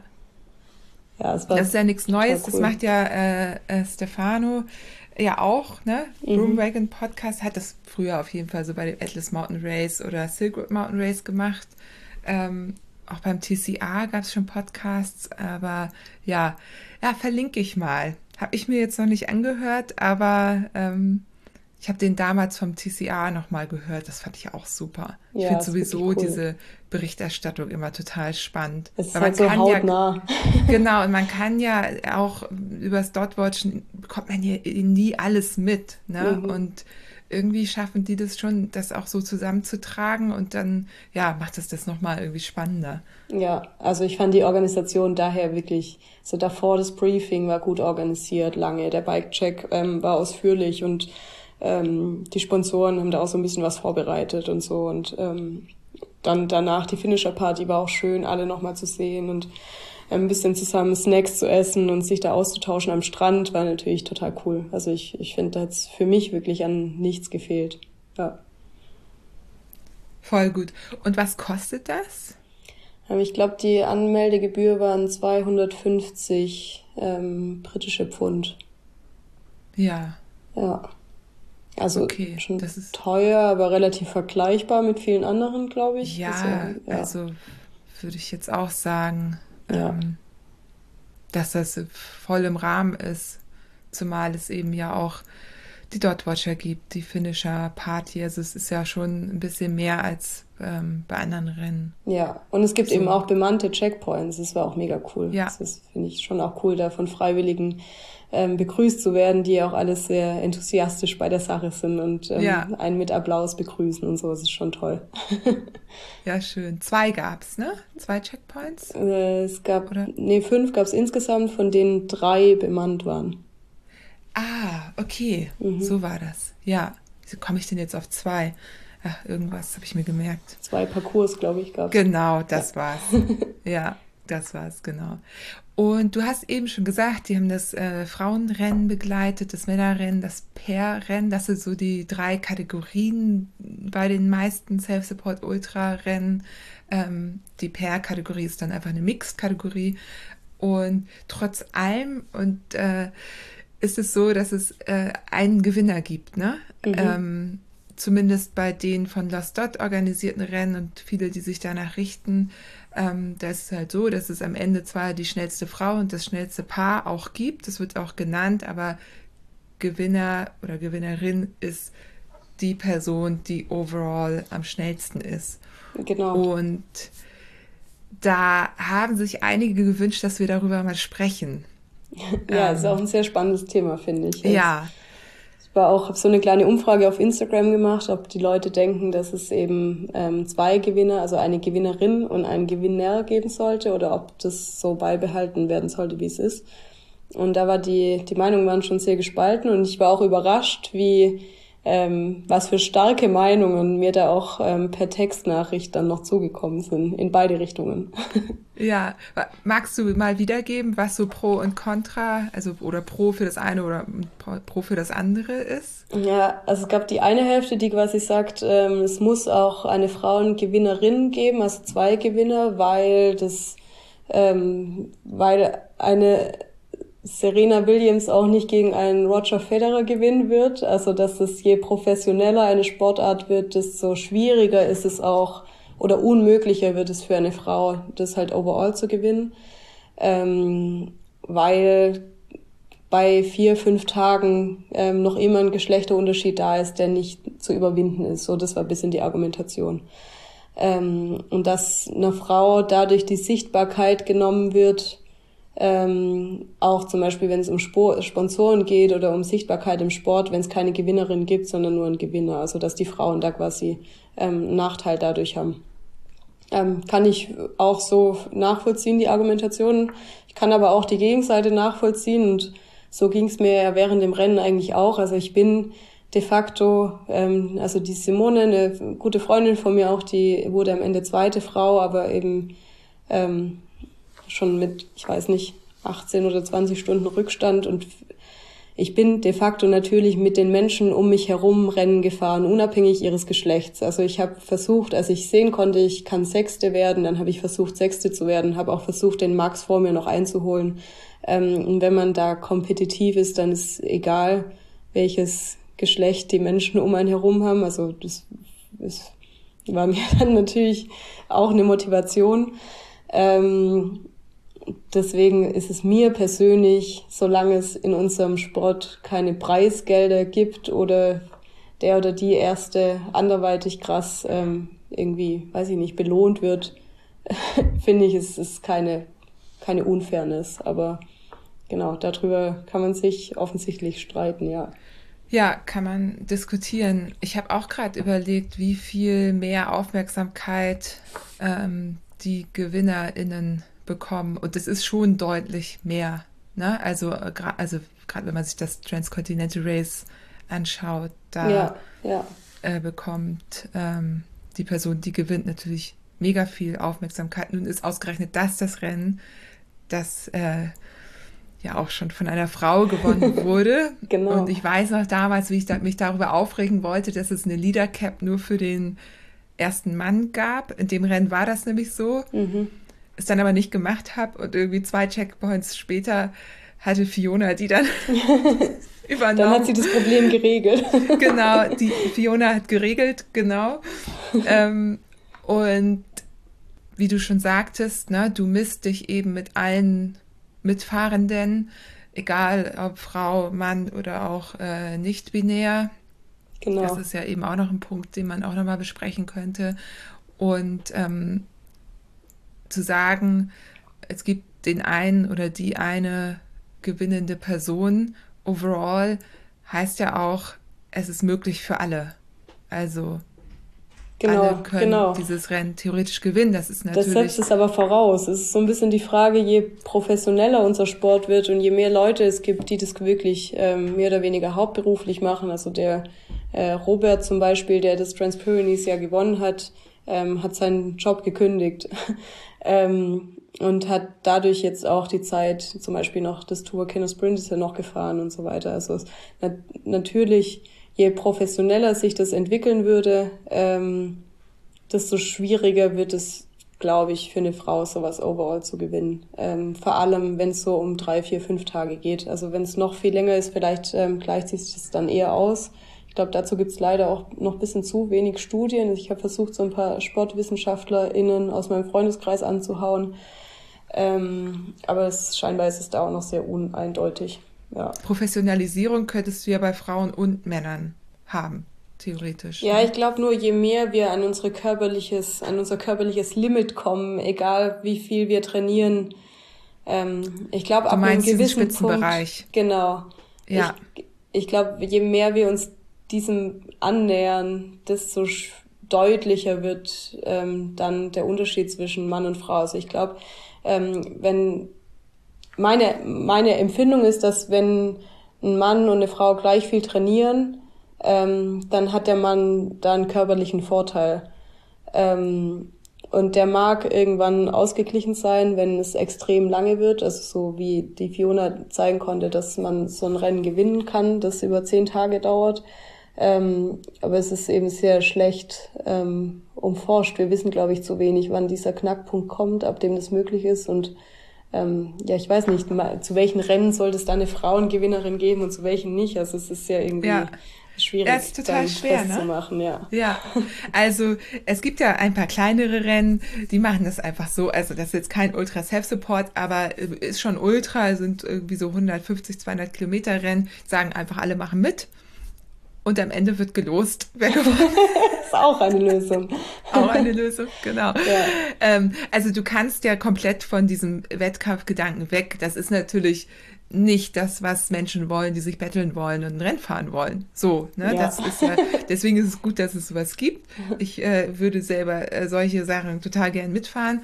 Ähm, aber wenn ich ein Rennen fahren will, dann haben wir ja auch schon gesagt, dann möchte ich, dass sich die Menschen an die Regeln halten, dann möchte ich eben ähm, dass ich als Frau oder auch als nicht-binäre Person, das wäre nämlich jetzt wirklich nochmal ein Punkt, über den man sprechen könnte, weil wir reden ja jetzt nur von der Gleichberechtigung zwischen Männern und Frauen. Ja. Und wenn man eben noch weitergehen würde, und das ist ja eigentlich dann wiederum das Gute an einer Gesamtwertung, dass man das eben nicht muss, ähm, dann müsste es ja auch wahrscheinlich noch mehr Kategorien geben oder ne, irgendwie eine Lösung geben, wie, wie, äh, wo kommen Menschen unter, die sich da nicht einordnen wollen in die jeweils, also in die Kategorien.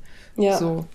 Ähm, ich glaube, ich weiß nicht, wie es aktuell ist. War das nicht auch so, dass man das auch angeben kann bei der Anmeldung und dann sagen kann, in welche Kategorie man möchte? Also man, man gibt sein Geschlecht bei der Anmeldung schon an und da gab es, glaube ich, auch die Möglichkeit, nicht binär anzugeben. Genau. Ähm, und dann genau. landest du aber trotzdem, du, gib, du sagst dann, in welcher Kategorie du gewertet werden möchtest. Ich glaube ja. Ähm, wobei das mit den Kategorien ja auch, ähm, also ich weiß es nicht. Ich glaube so zusammenfassend, ich, ich ich habe mich fast mehr gefreut, dass nur fünf Männer schneller waren, als erste Frau zu sein. Also für mich war dieses ja. Messen mit den Männern und ähm, dass das die Erkenntnis, wow, nur fünf Männer waren schneller, war darüber war ich mehr stolz fast. und wenn mir das jetzt genommen werden würde, dadurch, dass ich mich nicht mit Männern messen darf, dann wäre das irgendwie auch fies. ja, das stimmt. Ja. ja.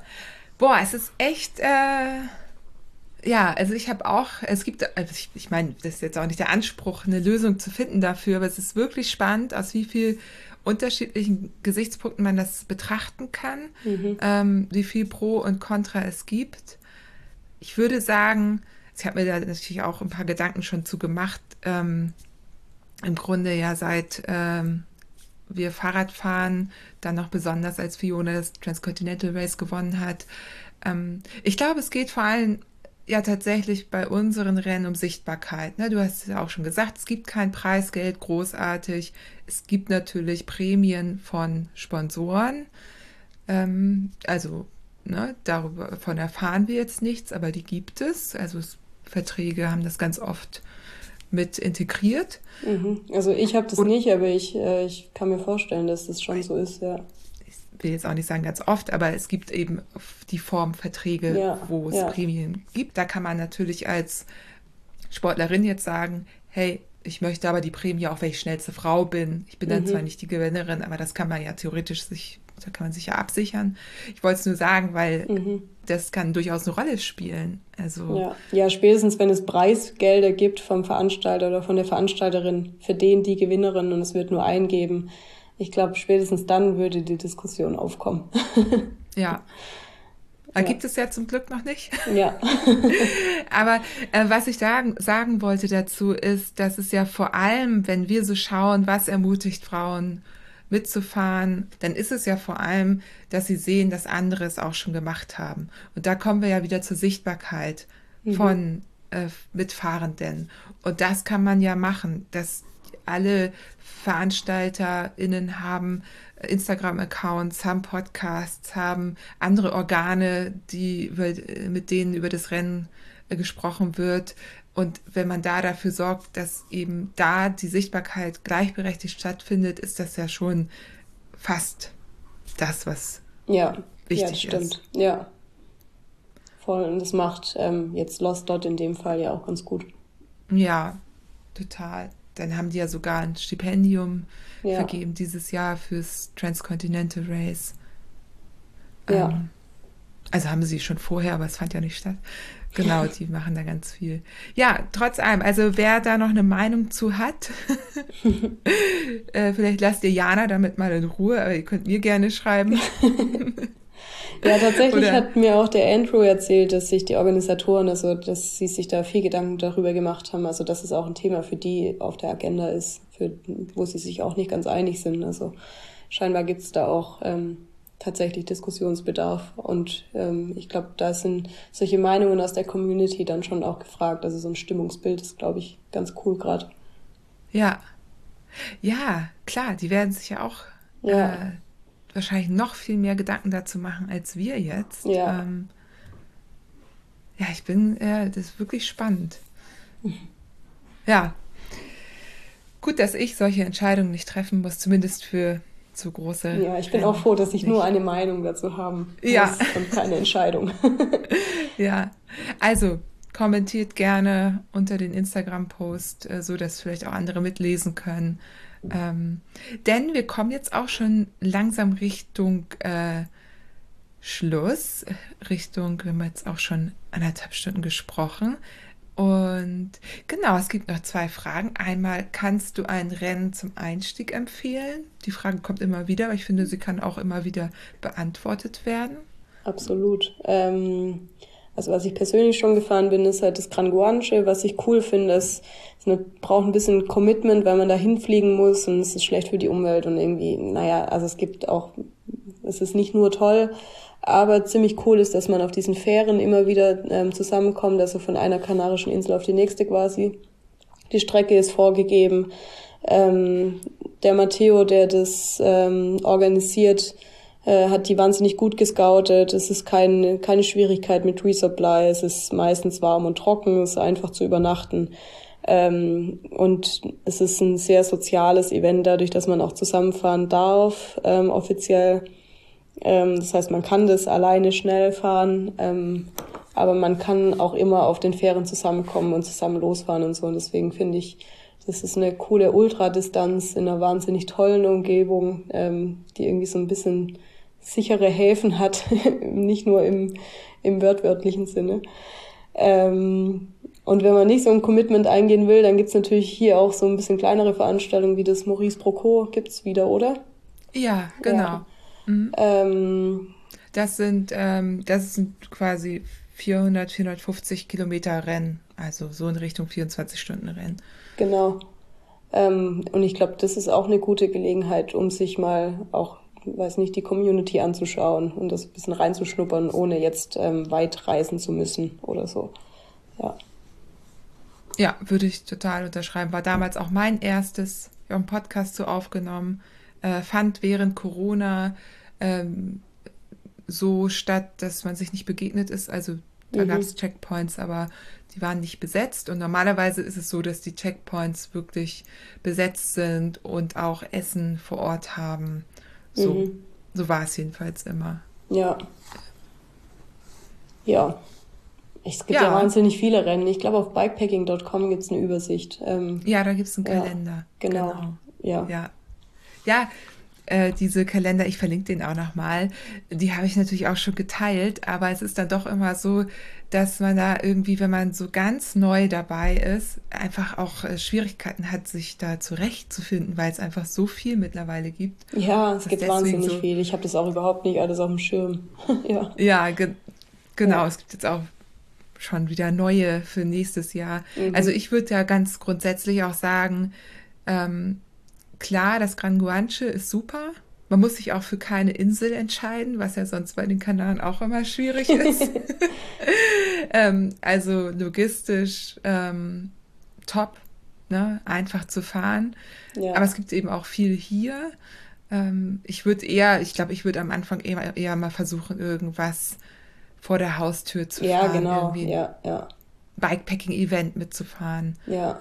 Oder ein so. Privé. Es gibt auch diese Privé-Reihe in Deutschland, Österreich und der Schweiz. Da gibt es zum Beispiel am Bodensee, das Bodensee Privé, das hatte ich mir damals als erstes Event rausgesucht, bevor ich solche Rennen gemacht habe.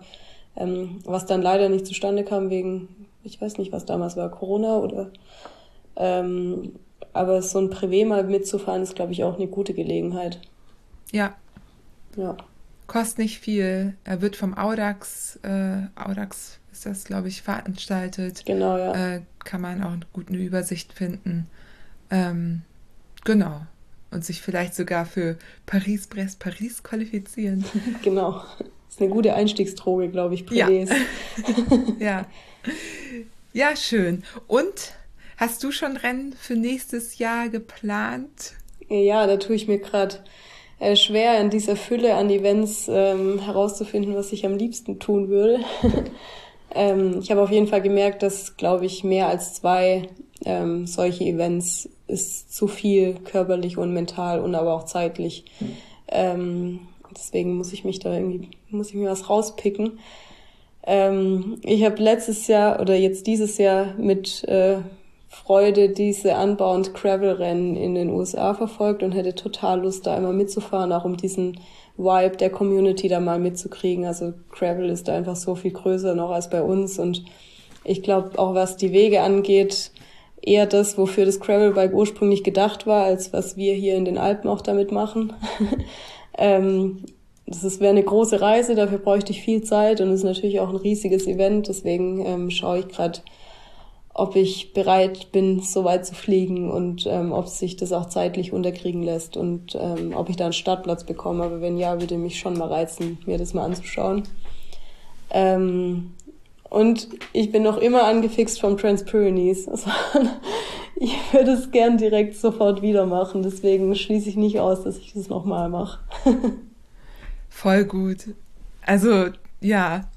Ist es denn bei dem, äh, verändern die die Checkpoints auch? Also, weil das, das ist ja nicht das gleiche Rennen, ne? Oder? Genau, also der Retourparcours, die 620 Kilometer, die sind, die bleiben, glaube ich, immer gleich. Das ist auch so eine Klassikerroute, also da sind einige Pyrenäen ähm, Klassiker und ähm, äh, Tour de France Klassiker auch drin. Und die Checkpoints ansonsten werden aber verändert. Also es wird neue Entscheidungen geben quasi. Ja, dann. Ja, ja ich habe mich einfach sehr, sehr wohl in diesem Rennen gefühlt. Ich habe das Gefühl, das liegt mir auch, liegt mir auch gut. Also ich, ich finde es wahnsinnig schön. Es, ich glaube, das ist auch ein bisschen meine Stärke, so viele Berge zu fahren und lange Anstiege vor allem. Ähm, irgendwie habe ich mich da sehr zu Hause gefühlt. Ja, schön. Und was du gesagt hast, dass da auch wenig los ist, also auch verkehrstechnisch ja. nicht so viel, das finde ich gerade auch total verlockend, weil das ist ja so ein Grund, warum irgendwie auch viele dann irgendwann weg von der Straße rauf auf den Gravel gehen. Einfach, weil man diesen Verkehr nicht mehr ertragen kann. Ja. Wenn das, das da schon, nicht so cool. ist. Ja. Ich weiß nicht, wie es da im Hochsommer ist, aber jetzt im Herbst zur Zeit des Rennens war es wirklich, wirklich extrem ruhig. ja, und Andrew hat das schon übernommen. Da, da war ich mir nämlich auch nicht sicher, ob Anna äh, jetzt mit dem TCA hat sie quasi äh, die Organisation beendet. Genau, ja. Okay. Genau, Anna war gar nicht mehr da, sondern Andrew hat jetzt quasi mit dem Transpyrenees übernommen. Ja, ja. Okay, mal gucken, ob der auch so akribisch mit den Regeln umgeht. Ja, er hat gesagt, er sei sehr neidisch, dass er nicht fahren dürfte. Ja. Es ist ja auch schon mal mitgefahren und ja. jetzt ist es quasi sein Rennen. Ja. Ja, sehr cool. Ja, Jana, ähm, wir sind alle Fragen, es waren viele, durchgegangen. Und bestimmt gibt es trotzdem noch Fragen, die man dir noch stellen kann. Die kann man ja dann unter dem Instagram-Post stellen. Genau. Falls jetzt irgendwas nicht beantwortet wurde, was ihr gerne wissen möchtet, dann äh, genau, schreibt doch einfach einen Kommentar unter den aktuellen Instagram-Post und dann findet sich schon eine Antwort darauf. genau. Ja, danke Johanna, dass du diese Plattform bietest, dass wir quasi der Aufforderung der Community nachkommen konnten und uns heute hier unterhalten konnten und ähm, hoffe, dass wir wieder ein paar Leute ermutigen konnten, sich zu so einem Rennen anzumelden, vor allem mehr Frauen. ja, Jana, vielen Dank, dass du da warst und es hat mich wieder sehr gefreut, mit dir zu sprechen. Und gerne biete ich auch weiterhin die Plattform für Race Recaps und Forschungserklärungen. Ähm, ja, ja, ja, ja. Oh ja, da bin ich ja. Dann hören wir uns ja schon bald wieder, wahrscheinlich. Je nachdem, wie schnell die Reviewer sind. Ja. Vielleicht wieder am zweiten Weihnachtstag, so wie letztes Jahr. Ja, das wäre schön. Das wäre der einzige Zeitpunkt, äh, der einzige Abend, an dem wir alle Zeit hatten. Möchte ich nochmal betonen hier, ne? Alles, alles für den Podcast. Alles, für die Wissenschaft. Macht ja auch Spaß. Habt noch eine äh, schöne Restwoche und äh, bis äh, bald wieder. Bis bald. Ja, das war wieder ein äh, langer Podcast. Schön, dass ihr bis jetzt durchgehalten habt und äh, ja, ihr habt gemerkt, das war ein bisschen anders für mich, weil ich ja keine eigenen Fragen oder wenig eigene Fragen gestellt habe. Ähm, war mal ein Experiment, finde ich gut. Ich glaube, mm, ja, was glaube ich? Vielleicht könnt ihr mir ja mal sagen, wie ihr das fandet. Weil es hat Vor- und Nachteile. Ähm, ich bin natürlich nicht ganz so frei, wie ich das Gespräch gestalte und worauf ich so hinfrage. Mm. Aber es gibt dafür natürlich auch Fragen, die ich vielleicht so nicht gestellt hätte. Und außerdem finde ich die Chance, ähm, dass ihr auch Fragen stellen könnt, äh, wichtig. Naja, ihr merkt, ähm, das war ein kleines Experiment. ich hatte die eine oder andere Wortfindungsstörung. Das ist übrigens äh, Post-Covid, zumindest hoffe ich es. Und es ist nicht irgendwie, keine vorzeitigen Alterungserscheinungen und gehen wieder vorbei. Ähm, ich ja, weise darauf hin und nehme es mit Humor. Was anderes bleibt mir nicht übrig. An dem Post-Covid-Thema bin ich übrigens dran. Da habe ich schon meine Fühler ausgestreckt in Richtung potenzieller ExpertInnen. Falls ihr da noch jemanden vorschlagen möchtet, gerne. Und jetzt äh, komme ich auch zum Schluss. Das Interview war lang, ihr habt lange durchgehalten, was mich sehr freut. Ich freue mich natürlich auch, wenn ihr einmal bei Spotify vorbeischaut und einmal fünf Sterne für den Podcast gebt. Das ist überhaupt nicht viel Arbeit. Einfach in der App einmal auf fünf Sterne klicken. Ein Klick, der mich sehr erfreut und mir auch, äh, was Sichtbarkeit angeht, hilft, den Podcast noch ein bisschen weiter nach vorne zu bringen. Auch ansonsten gerne Feedback per Mail. Ich freue mich, ich lese alles. Ich kann nicht auf alles antworten, aber ich lese alles und freue mich über jede Mail. Das ähm, motiviert mich dann auch wieder, neue, super spannende GästInnen zu finden und Themen aufzubereiten. Also gerne weiter damit. Und ja, ich entlasse euch in einen goldenen Herbst, hoffentlich weiterhin. Genießt noch die paar Wochen auf dem Fahrrad. Das Wetter ist ja noch ein bisschen schön. Und wir hören uns in zwei Wochen.